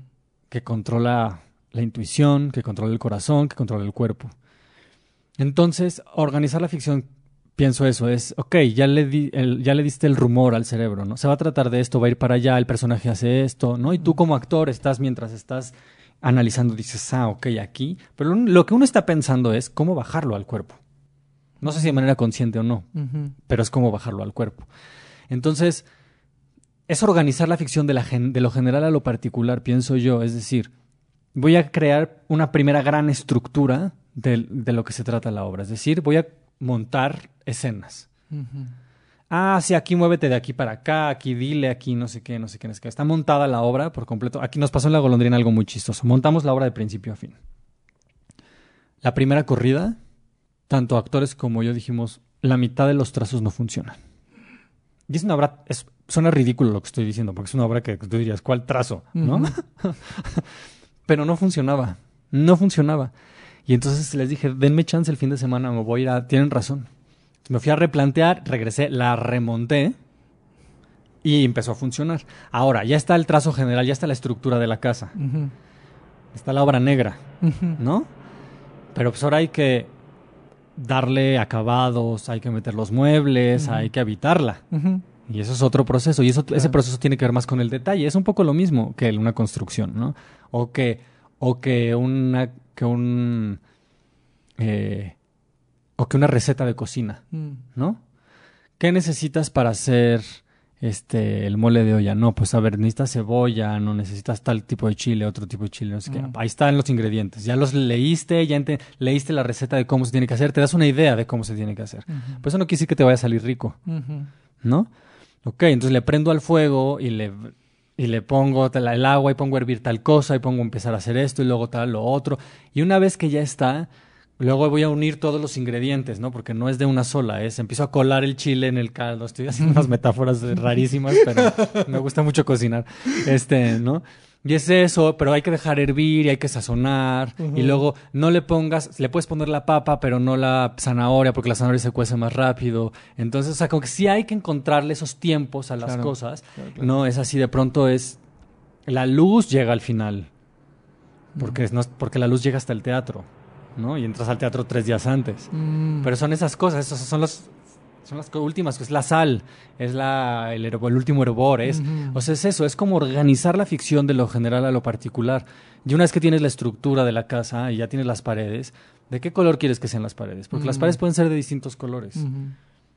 Y si tu idea es que un cuarto sea morado y el otro verde, pues a lo mejor va a ser estridente, pero a lo mejor eso es lo que quieres, que sea estridente, ¿no? A lo mejor quieres que todo sea gris en un cemento pulido. Entonces, depende, y es eso, es como ir encontrando el, el- ir, ir, es chistoso, ¿no? De pronto los actores te hacen preguntas que yo digo, claro, mi atención está puesta en otro lugar. Mm. Oye, aquí tú crees que, y yo me doy cuenta que les digo, sí, sí, sí, sí, pruébalo, pero que es un poco a veces como, ahorita yo no puedo pensar en eso, no puedo pensar en tu intención de esta palabra porque yo estoy pensando en el, o sea, en el arco entero de la obra, entonces a mí esa palabra ahorita no me estorba, no me, no me interesa. Claro, me pasa que después llego y digo, ¿sabes qué? ¿Te acuerdas lo que me preguntaste de tal palabra? Sí, no. No, no, no, no, no, porque tal. Y entonces es eso, es de ir de lo general a lo, a lo A lo particular. No pones las cortinas antes de terminar la construcción. Claro. Y es un poco eso, o sea, es así, es, ya pintaste, ya se secó, ya barriste, ya limpiaste, ya entraron los muebles, y entonces ya se ponen las cortinas, y entonces ya se ponen los de los cuadros, ¿no? Los cuadros no los pones antes de meter los muebles porque, porque los muebles son pesados y seguramente vas a pegar con la pared, o sea, Claro. es decir, como que tienes que ir encontrando eso hasta que vas detallando cada vez más y más y más y más y más, ¿no? Mm. Es- siento que es un poco eso eh, como, como eso, como entender. Y también me sirve mucho ser actor, la verdad. Mm, Porque entiendo, como que me imagino qué es lo que tendría que hacer yo como actor. Cuando no sea, cuando un actor me pregunta algo y no sé cómo contestarlo, pienso, dame dos segundos a ver, ¿qué haría yo si estuviera ahí? ¿Cómo, qué tendría, qué proceso al interior tendría que hacer para decir, ah, a ver, intenta pensar en que tu resorte sea tal cosa para que ta, ta, ta, ta, ta, y generalmente funciona. ¿no? Sí. ¿Y cómo ha sido este paso de dirigir teatro a dirigir cine? Al, tienes tres películas que es Sexo por Lágrimas 2, eh, Operación Feliz Navidad Sí. y Atrapadas en Familia. Correcto. ¿Cómo ha sido este Mm. proceso de...? de- Pues sí, ha sido un proceso muy, muy amable, la verdad, conmigo. O sea, me siento muy afortunado. Es un día llegó un productor de cine a ver una obra mía y al final se acercó y me dijo, ¿quieres dirigir una película? Y yo le dije, sí. Y dirigí Sexo, Poder y Lágrimas 2. Quisiera que la historia fuera más heroica y más este... Sí, no, como más... Así de luché este, en lodo con otros 10 contendientes y gané al final, pero no. No fue así, fue... ¿Qué obra era?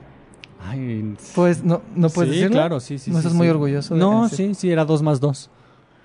Era dos más dos. Justo te iba a preguntar, porque ahora que estaba haciendo un, un- como un repaso de, de tus obras, No, no recordaba que habías hecho dos más dos. Yo Sí. no la vi. Dirigí dos más dos en su inicio y hasta cierto punto y luego la dejé Ok. porque pues son obras interminables y en donde también es complicado. A Y entran veces. muchos elencos, ¿no? Entran Cambian muchos muchos elencos. Todo y yo decidí retirarme. Ok. Pero esa primera temporada, la verdad es que la obra funcionaba súper bien. Estaba muy bien, muy, muy bien. Adal estaba súper bien. Mónica también, Mauricio, Consuelo.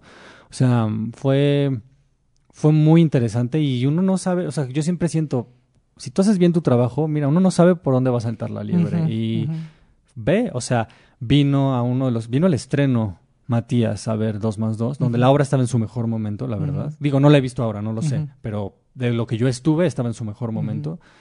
Y, y eso pasó, o sea, Matías me dijo, órale, ¿sabes dirigir actores?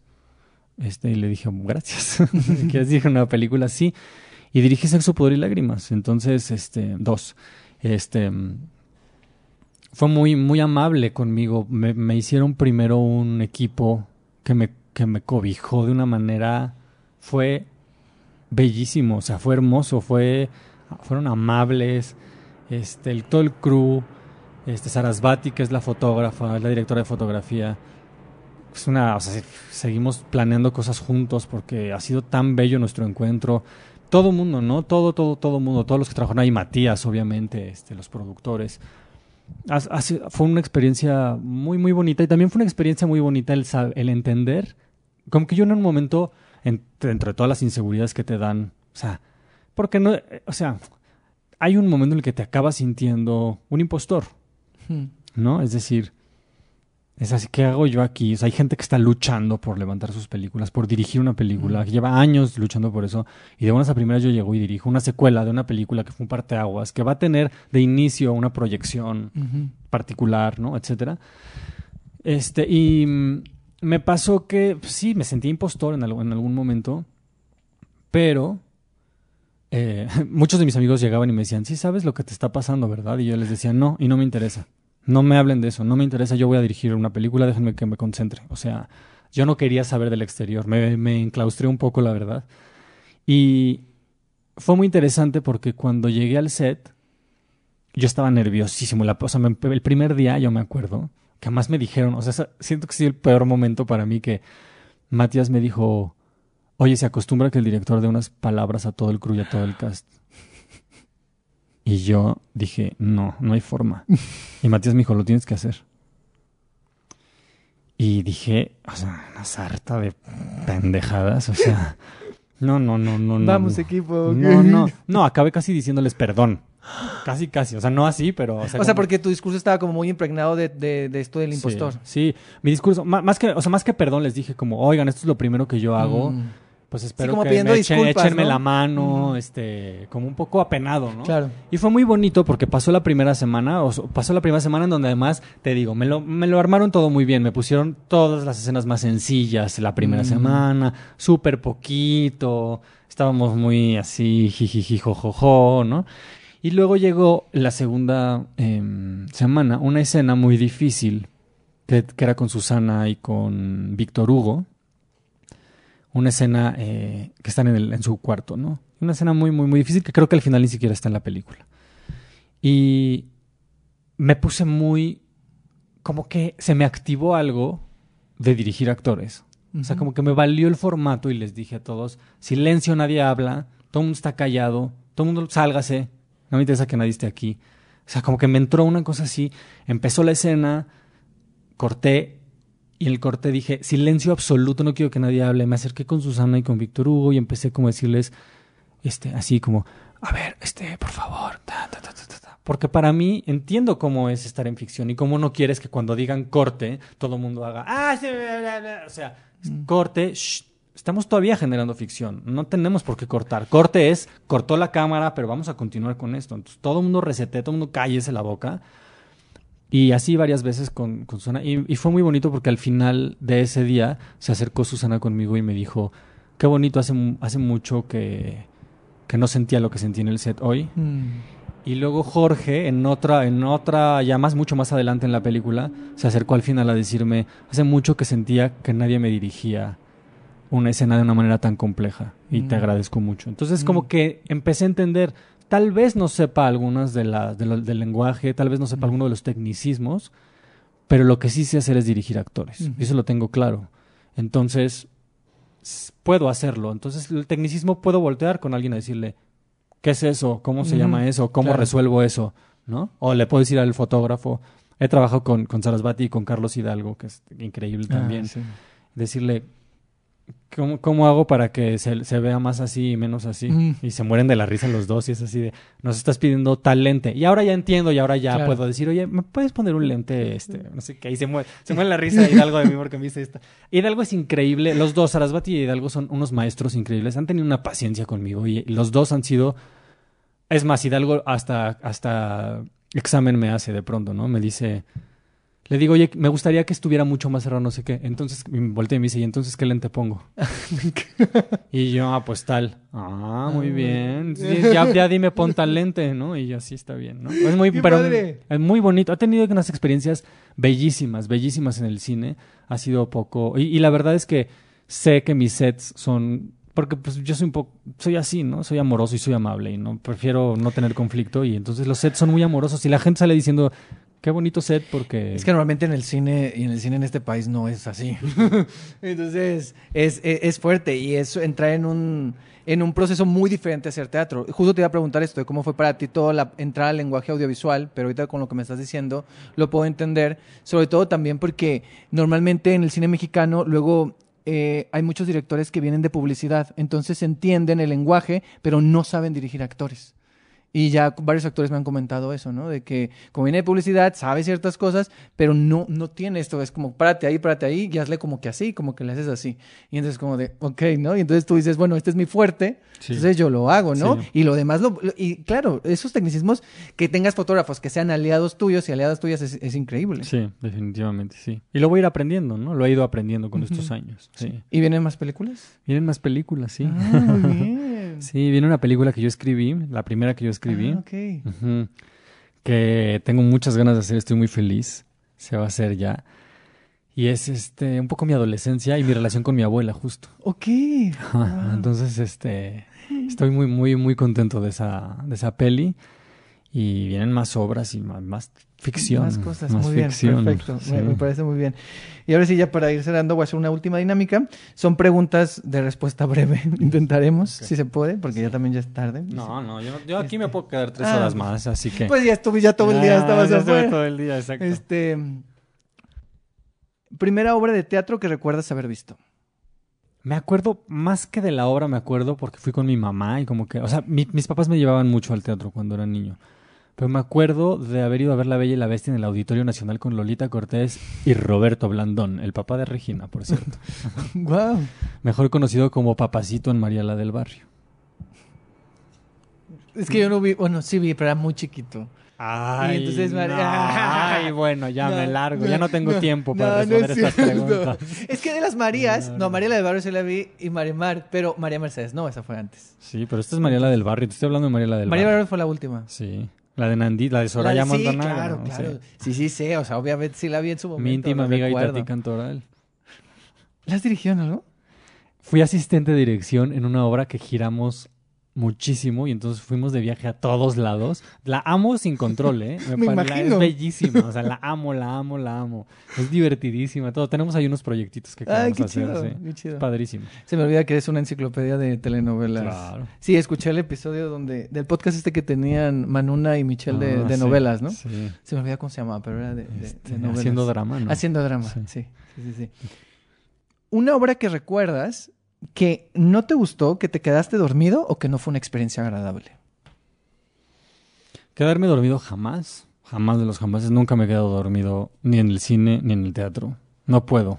Pero ni en el avión, ni durante el día. O sea, no Ah. me puedo quedar dormido. No, hombre, puedo yo me quedo dormido en todos lados. Sí, no, en el no. teatro casi no, pero No, no. Que no haya sido una experiencia agradable. Sí, por la razón que fuera. Por el tema o porque, no sé, porque no te gustó. Fíjate que vi, pero no, pero es que es, pero es como que está ligado a muchas cosas. Pero vi una cosa de Peter Brook. O sea, si lo van a. Qué raro que escoja esto, ya lo sé. En el Teatro de la Ciudad, justo después del terremoto del 17. Y toda la obra me la pasé pensando, va a temblar, estaba en un balcón, me voy a caer. No sé si se acuerdan cómo es el teatro de la ciudad, que los balcones son así, de que sientes, sí, de por sí, sí, sí. sientes que te vas a caer. Era así de, me la pasé todo el tiempo pensando, ¿dónde está la salida de emergencia? Me voy, me voy a caer de aquí, estoy súper angustiado, no le puse atención a la obra. O sea, hasta me la pasé muy, muy, muy, muy mal. Iba con un amigo y saliéndole me dijo, ¿qué, pa- ¿qué tal? Y le dije, la pasé muy mal, pero no por la obra, sino me la pasé pensando en las salidas de emergencia y me dijo, yo también. Me dijo, tengo un estrés postraumático horrible, no quería estar ahí. Estuve a punto de decirte tres veces, vámonos, pero era esta cosa de es Peter Brook, nunca lo vamos a volver a ver en la vida y pues nos la pasamos fatal. Pero era más por un... Sí, pero por el contexto y por lo que había contexto, pasado. sí. Qué fuerte. Ay, sí, fue horrible. Sí, pero es que estas experiencias luego se recuerdan, o sea, como Sí. que las sientes así. ¿Obra de teatro que más veces has visto o que es tu favorita? No de las tuyas, pero ya vi que si eres de los que ve... Cuando te gusta algo lo ves varias veces. Mm, la que más he visto en mi vida, híjole, esto va a ser un quemón gigantesco. No, no pasa nada. La vi como unas 25 veces. Ok. Ese es el quemón, mi, mi obsesión. No, no la obra. La obra Ah. la volvería a ver. Si estuviera puesta otra vez, la volvería a ver otras 25. Ok. Y era un examen final de que dirigió Mauricio García Lozano, que se llamaba La boda de, de Bertolt Brecht. Ok. Y era genial, genial, genial, genial, genial, genial, genial. Por eso me hice actor, por esa obra. Y por Mauricio, sí. ok. sí. ¿Te gustan los musicales? Mm, más o menos. O sea, hay unos que sí, hay unos que no. Dos que te gusten. Dos que me gusten. Eh, vi uno en Nueva York que se llamaba, ni me voy a acordar. Sasha Pierre y el cometa de... No, ya estoy- Ah, ya sé cuál. Ya el sé cuál. cometa No, de- no, no, sé el nombre exactamente. Es donde salía Josh Groban, ¿no? Ajá, y un poco, fue un poco la semillita de Noche de Reyes. Mm. Como que lo vi, dije, qué bueno, porque no era un musical más de, de butaca, así era como en un... Sí, ajá, Era un espacio diferente. Ajá. Sí, sí, era- una taberna. como No la vi, pero, pero vi fotos. Ajá. Ese me gustó mucho. ¿Y qué otro me gusta? Me gustan mucho Los Miserables, fíjate. Ok. Sí, Tragedión. sí. Pero- Pero me gusta, me gustan Los Mm. Miserables. Me sé las canciones y todo. Ok. Sí. Dirigiste Noche de Reyes ya, pero dirigirías un musical musical. Sí. De hecho, ya me acaban de invitar a dirigir uno. No les voy a decir nada. No puedo decir nada más. Madre santa. Pistas, no, no es cierto. Es de. Ah, es cierto. ¿Es contemporáneo? No puedo decir nada. Yo, yo, yo soy horrible con esas cosas. Pero, pero está padre, está padre porque además está padre. ¿Y si lo vas a dirigir?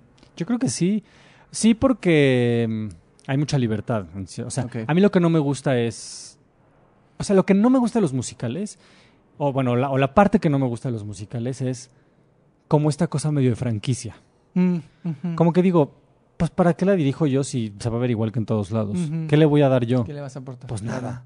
Nada, que la dirija alguien que venga de allá, que sepa cómo se tienen que mover. Cómo... Sí, como la receta, ¿no? ¿no? O sea, como la Sí. franquicia, como lo que dicen el ejemplo de hamburguesas de McDonald's, ¿no? O Starbucks. Pero luego por ejemplo, tengo muchos amigos que hacen musicales, muchos, muchos amigos, y que me encanta ir a verlos y que los disfruto ampliamente y que tienen un talento brutal y que digo, qué emoción, ¿no? O sea, había ver a Majo en Wicked o ver a, Mm. a Chava Petrola en este Aladdin, que era así de, ay, era increíble verlos porque me emociona y me emociona ver, ver los musicales, pero no, pon, pon tú, no lo vería 25 veces. Claro. ¿No? No me pasa. Pero bueno, ahora el que dirijas, sí lo vas a ver. No sé si 25, pero Sí, varias. A ver.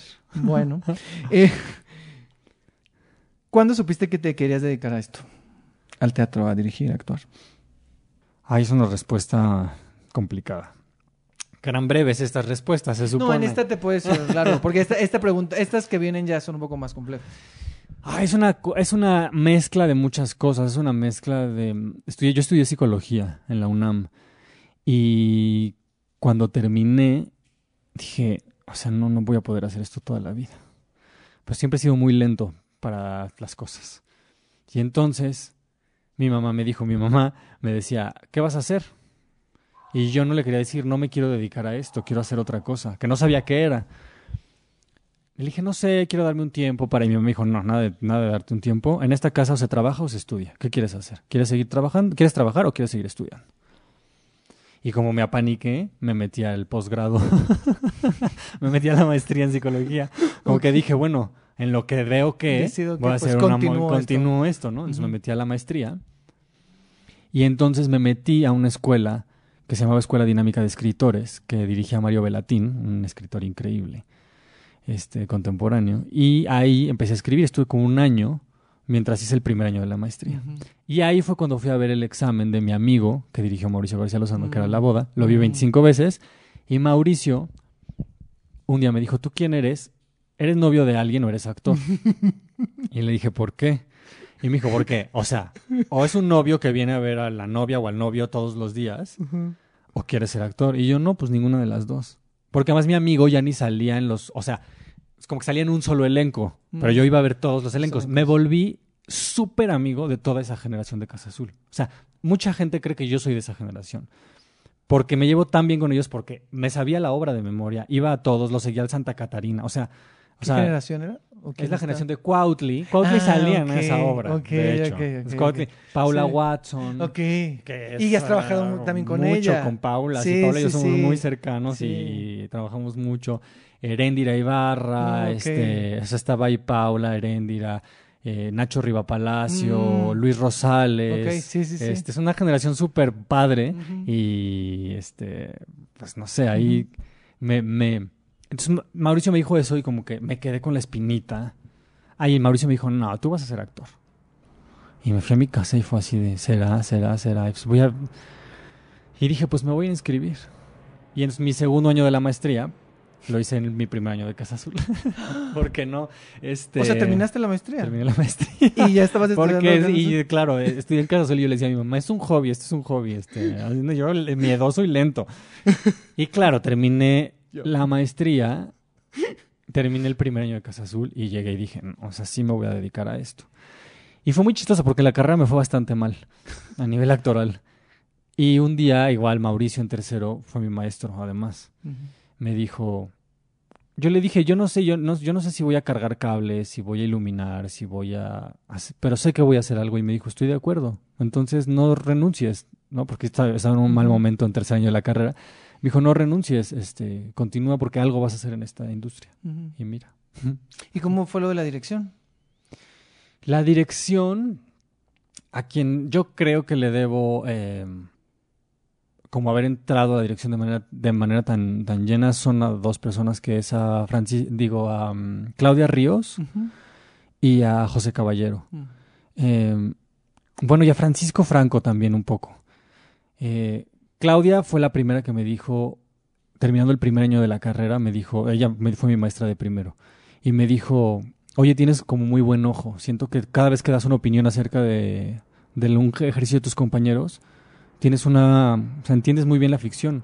Vente, voy a reestrenar una obra, y le asistí a Claudia a tres obras. Mm. Y después de eso, o sea, bueno, ahí entre unas cosas y otras, asistí saliendito de la carrera. Empecé a asistir, o sea, como que ya venía en, en un... Mm. Empecé a asistir dirección. Y le asistí a Alonso Ruiz Palacios, una obra en la UNAM, em, donde estaba, el elenco eran Karina Gidi, Juan Manuel Bernal, Madre José. Caballero, este, Sofía Alexander Katz. No, O bueno. sea, era un Sí, sí, sí, y yo era el asistente de dirección en una obra que era complicadísima, tenía 99 o 95 cosas de utilería que yo tenía que organizar. No, no, no, no, no, no, era complicadísima esa obra.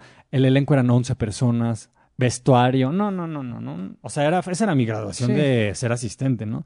Y ahí conocí a, a Karina, a- bueno, ¿no? Y a, y a José.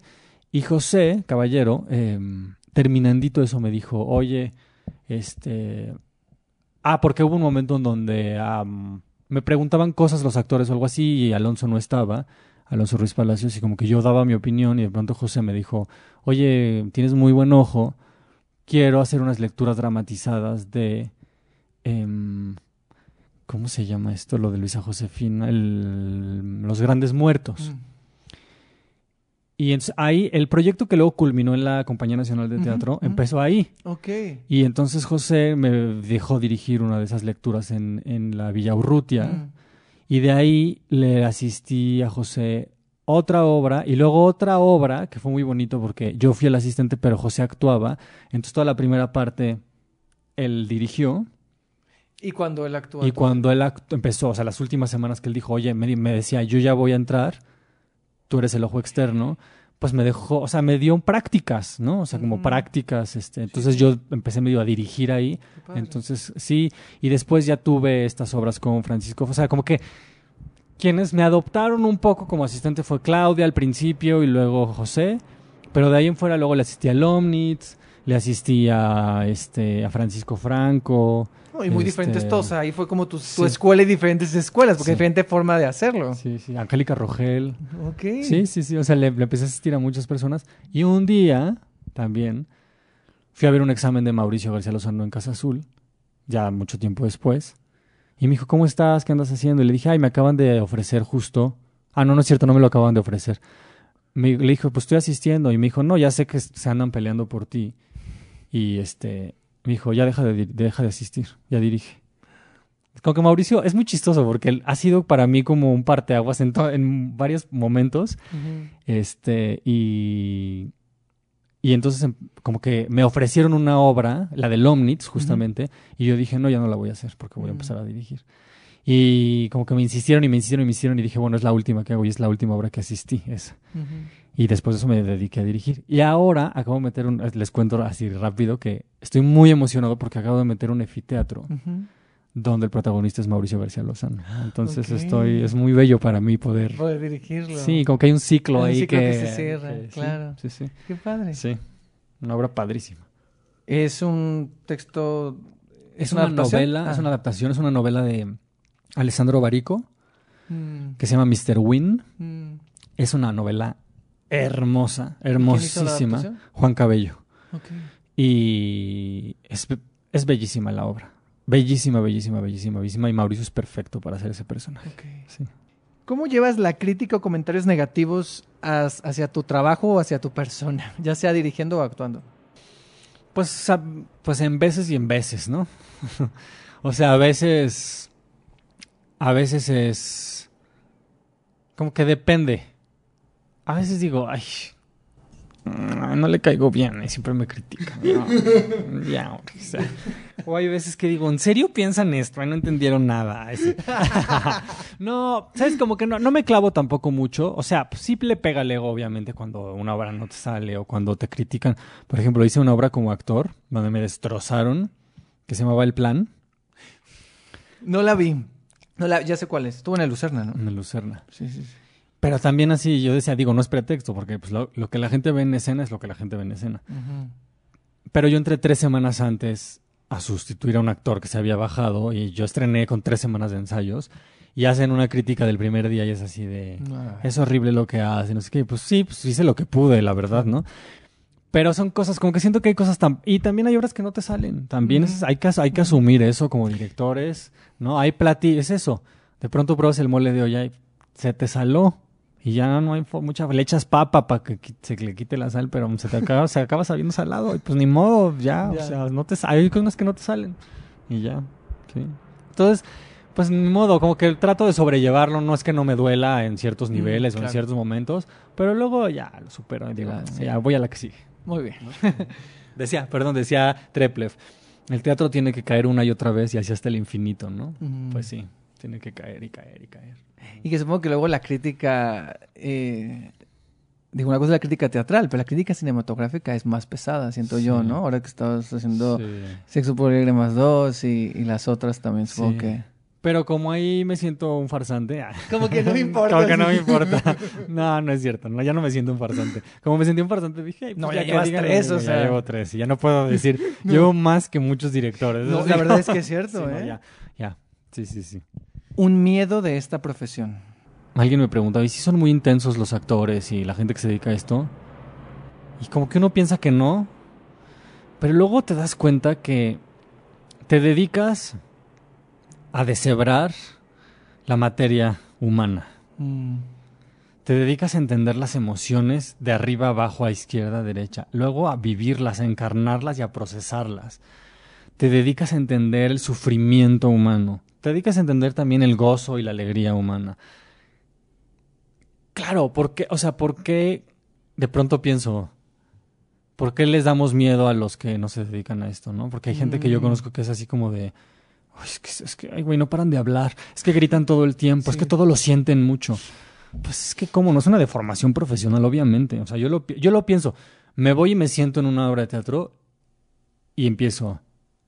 ¿Pero por qué escogí? ¿Por qué la luz? ¿Por qué la luz entró así? ¿Por qué? Y luego digo, cállate y escu ya, disfruta la maldita obra y cállate. Es una maldita deformación profesional que hace que no te conformes con cualquier cosa. Y eso está padrísimo. Pero también, por otro lado, a veces uno dice, ay, me gustaría conformarme con lo que fuera Sí. y ya. Y yo siempre digo, yo sería un oficinista, sería el mejor oficinista de este país. Soy muy organizado. Me gusta el trabajo, así, me, me encantaría sentarme a contestar mails, me encantaría... Y luego la sufriría horriblemente y me estaría, estaría frustrado y odiaría mi vida. Pero digo, esta, esta certeza Sí. que te da el, del 9 a 5 y luego salir al gimnasio o salir a cenar o salir, tener una quincena, este... Y sí, el miedo siempre está, como que nos enseñan también a tener miedo de qué es lo que sigue, qué es lo que sigue, esta hambre como también voraz, ¿no? De es complicada esta carrera, la verdad, es muy bella, es la más bella del mundo, no la cambiaría por nada, es la más bella del planeta. Pero ay, es complicada, a veces, es complicadita, ¿no? Y ves ves como la gente se va volviendo cada vez más especial y más picky y más este pero bueno, pues que quisimos hacer esto, ¿no? Sí. Imagina que estás, ubicas estas botellas donde metes como un mensaje y la avientas al mar, así como botellita, estás en una isla, entonces la avientas al mar. Imagina que en ese, en ese, en esa botella tienes que poner adentro un mensaje para el teatro dentro de 50 años. O sea, el teatro del futuro, las personas que hacen teatro en 50 años lo van a leer. ¿Qué mensajes, le- qué mensaje le dejarías? Les dejaría dos mensajes que vienen, dos, dos frases de Chekhov. Ok.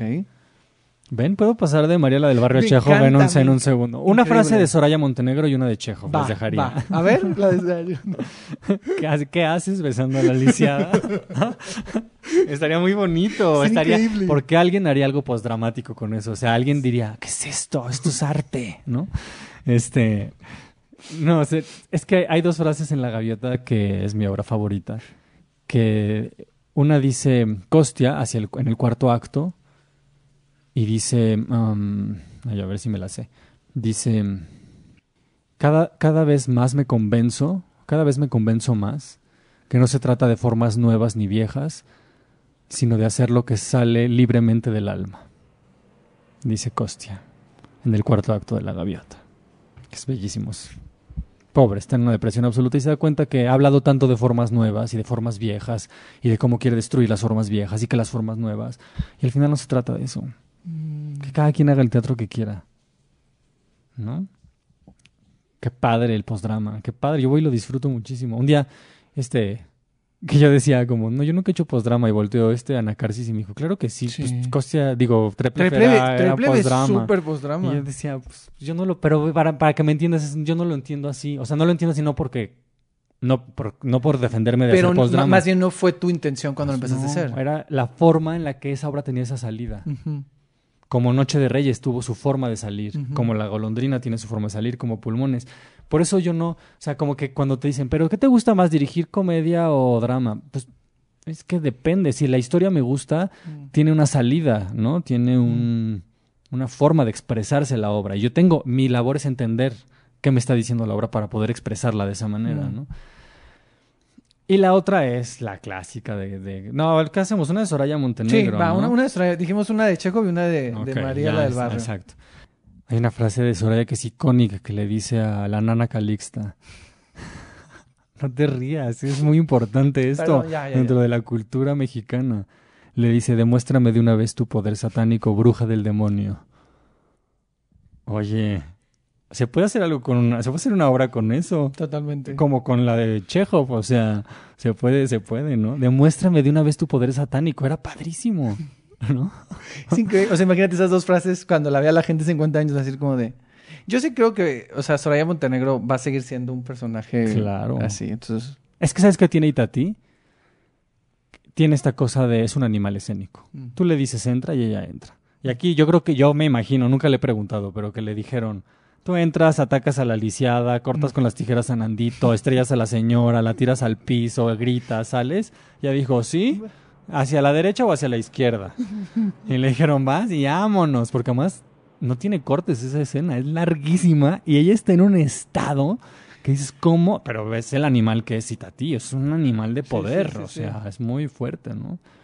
Entonces, reto a un dramaturgo que nos esté escuchando a que haga una versión de con la frase de Chekhov más la frase de Soraya Montenegro y yo la dirijo. Gracias. Ahí está Excelente. lanzado al universo. No puedo creer cómo este episodio lo empezamos en las lágrimas y lo terminamos en la risa. O sea, no puedo, o sea, solo tú puedes hacerlo. ya, o sea, no, ya. es increíble. Y la última pregunta es Sí. que me hagas una pregunta a mí. Acerca del teatro, acerca de la vida, acerca de lo que quieras. Ok. ¿Cuál es la obra por la cual decidiste hacer esto que estás haciendo? Ay, gran pregunta. O una, digo, pueden ser varias, pero como, como una que dijiste, necesito hablar de esto, o sea, necesito... Pues yo creo que tengo tres y creo que sin ser chorero, yo creo que una es Noche de Reyes, creo que otra es eh, Nada, la adaptación de la, de la Ujú, no, novela. es súper bonito. Súper, es muy fuerte. A mí me, esa obra me... ¿Con Raúl la viste? Eh, sí, porque la vi, él, esto, él entró después, ¿no? En el granero. Sí, en el granero. Yo la vi dos veces. La vi en el Santa Catarina y luego la vi con Raúl en, el, Mm, en el granero. La vi las dos. Eh, y la tercera yo creo que sería, que hace poco estuvo otra vez, eh, Lo que queda de nosotros, de Alejandro Ricaño, con Sara Pinet. ¿La de los perros? La de los perros. Ah, Esas tres son como de por ahí. Y Qué son, diferentes. Y son muy diferentes. sí, qué diferente. Pero las tres, como que las recuerdo mucho porque son muy diferentes y porque tienen como algo de, como, como algo de mí. O sea, de nada me gusta que es como, como muy oscura, o sea, que llega a lugares como muy oscuros. Luego me compré el libro, lo leí. Noche de Reyes es como esta locura y tiene esta idea que tenga la música. O sea, para mí fue así como, la vi dos veces en el Shakespeare y, y después la vi, ahora- ahora no vi la del Helénico, vi la del, la del Milán. La del Milán. Eh, y, lo que queda de nosotros es como mi lado, mm, o sea, mi lado cursi, mi lado tierno, mi lado de llorar y de, ¿sabes? Entonces, esas tres fue una temporada donde yo publicaba cosas en, en mi Instagram, como que yo hablaba de que las veía y compartía con amigos esas obras. Y como que empezó este rollo de, de ay, ¿por qué no haces, abres un Instagram donde subas fotos de lo que ves nada más? Y me empezaron a decir, ay, ¿qué obra me recomiendas? No sé qué. Y a partir de ahí de, tengo que hacer algo. No lo hice hasta un año después, porque esas obras que estoy diciendo son del 2018. No. ¿De qué años son? Son más atrás, ¿no? 2017. 2000, sí, son de Noche de atrás. Reyes, la sí, primera es 2017. sí, son como 2017-2018, porque yo esto lo empecé a hacer hasta 2019. Mm. Entonces, a final de cuentas, como que la semilla estaba ahí desde 2015, me acuerdo. Pero, pero hasta 2000, hasta 2019 lo hice. Pero sí, podría decir esas tres. Qué padre, qué bonito. Sí. Sí, es que como, como las obras de pronto, eso, echan semillas y luego germinan, ¿no? Sí. Este, a mí me pasó con la boda, eso. O sea, estaba ahí algo latente de decir. Sí. Y una obra de Carlos Corona que se llamaba Los motivos del lobo. Mm. Ya terminamos. Muchas gracias, Alonso. No, muchas gracias a ustedes, estuvo muy, muy rico. Perdón la tardanza. No, no te preocupes. Es que llegó un poquito tarde, pero... Un no, perdón. como dos horas. Perdón porque te dije que esto iba a durar como hora 15 y duró dos horas. No. Eh, pero bueno, muchas gracias. No, muchas gracias a ustedes, la pasé padrísimo. Qué bueno. Sí. Bye.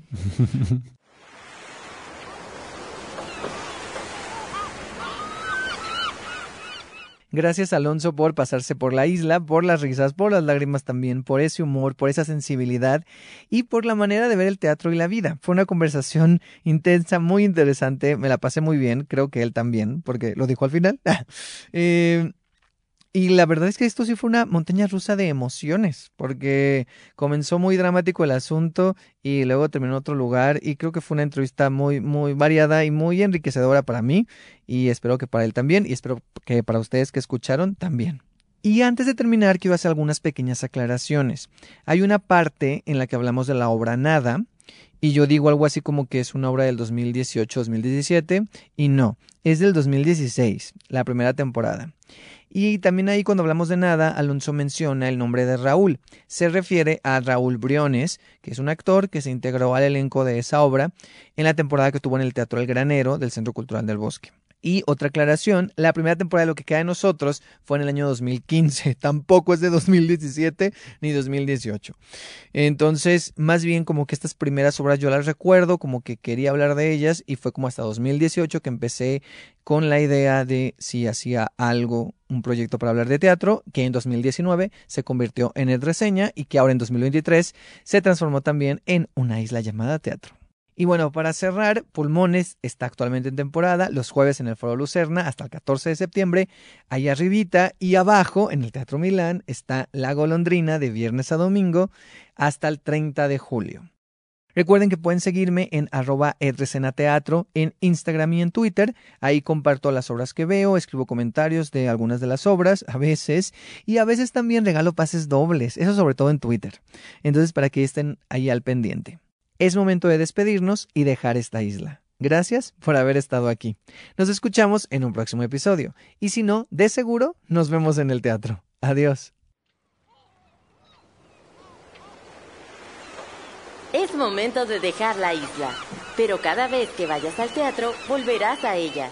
Y si no, nos vemos aquí en un próximo episodio. Había una isla pequeña isla es un refugio, un escondite, una isla que nos aísla o nos conecta, ya lo sabré.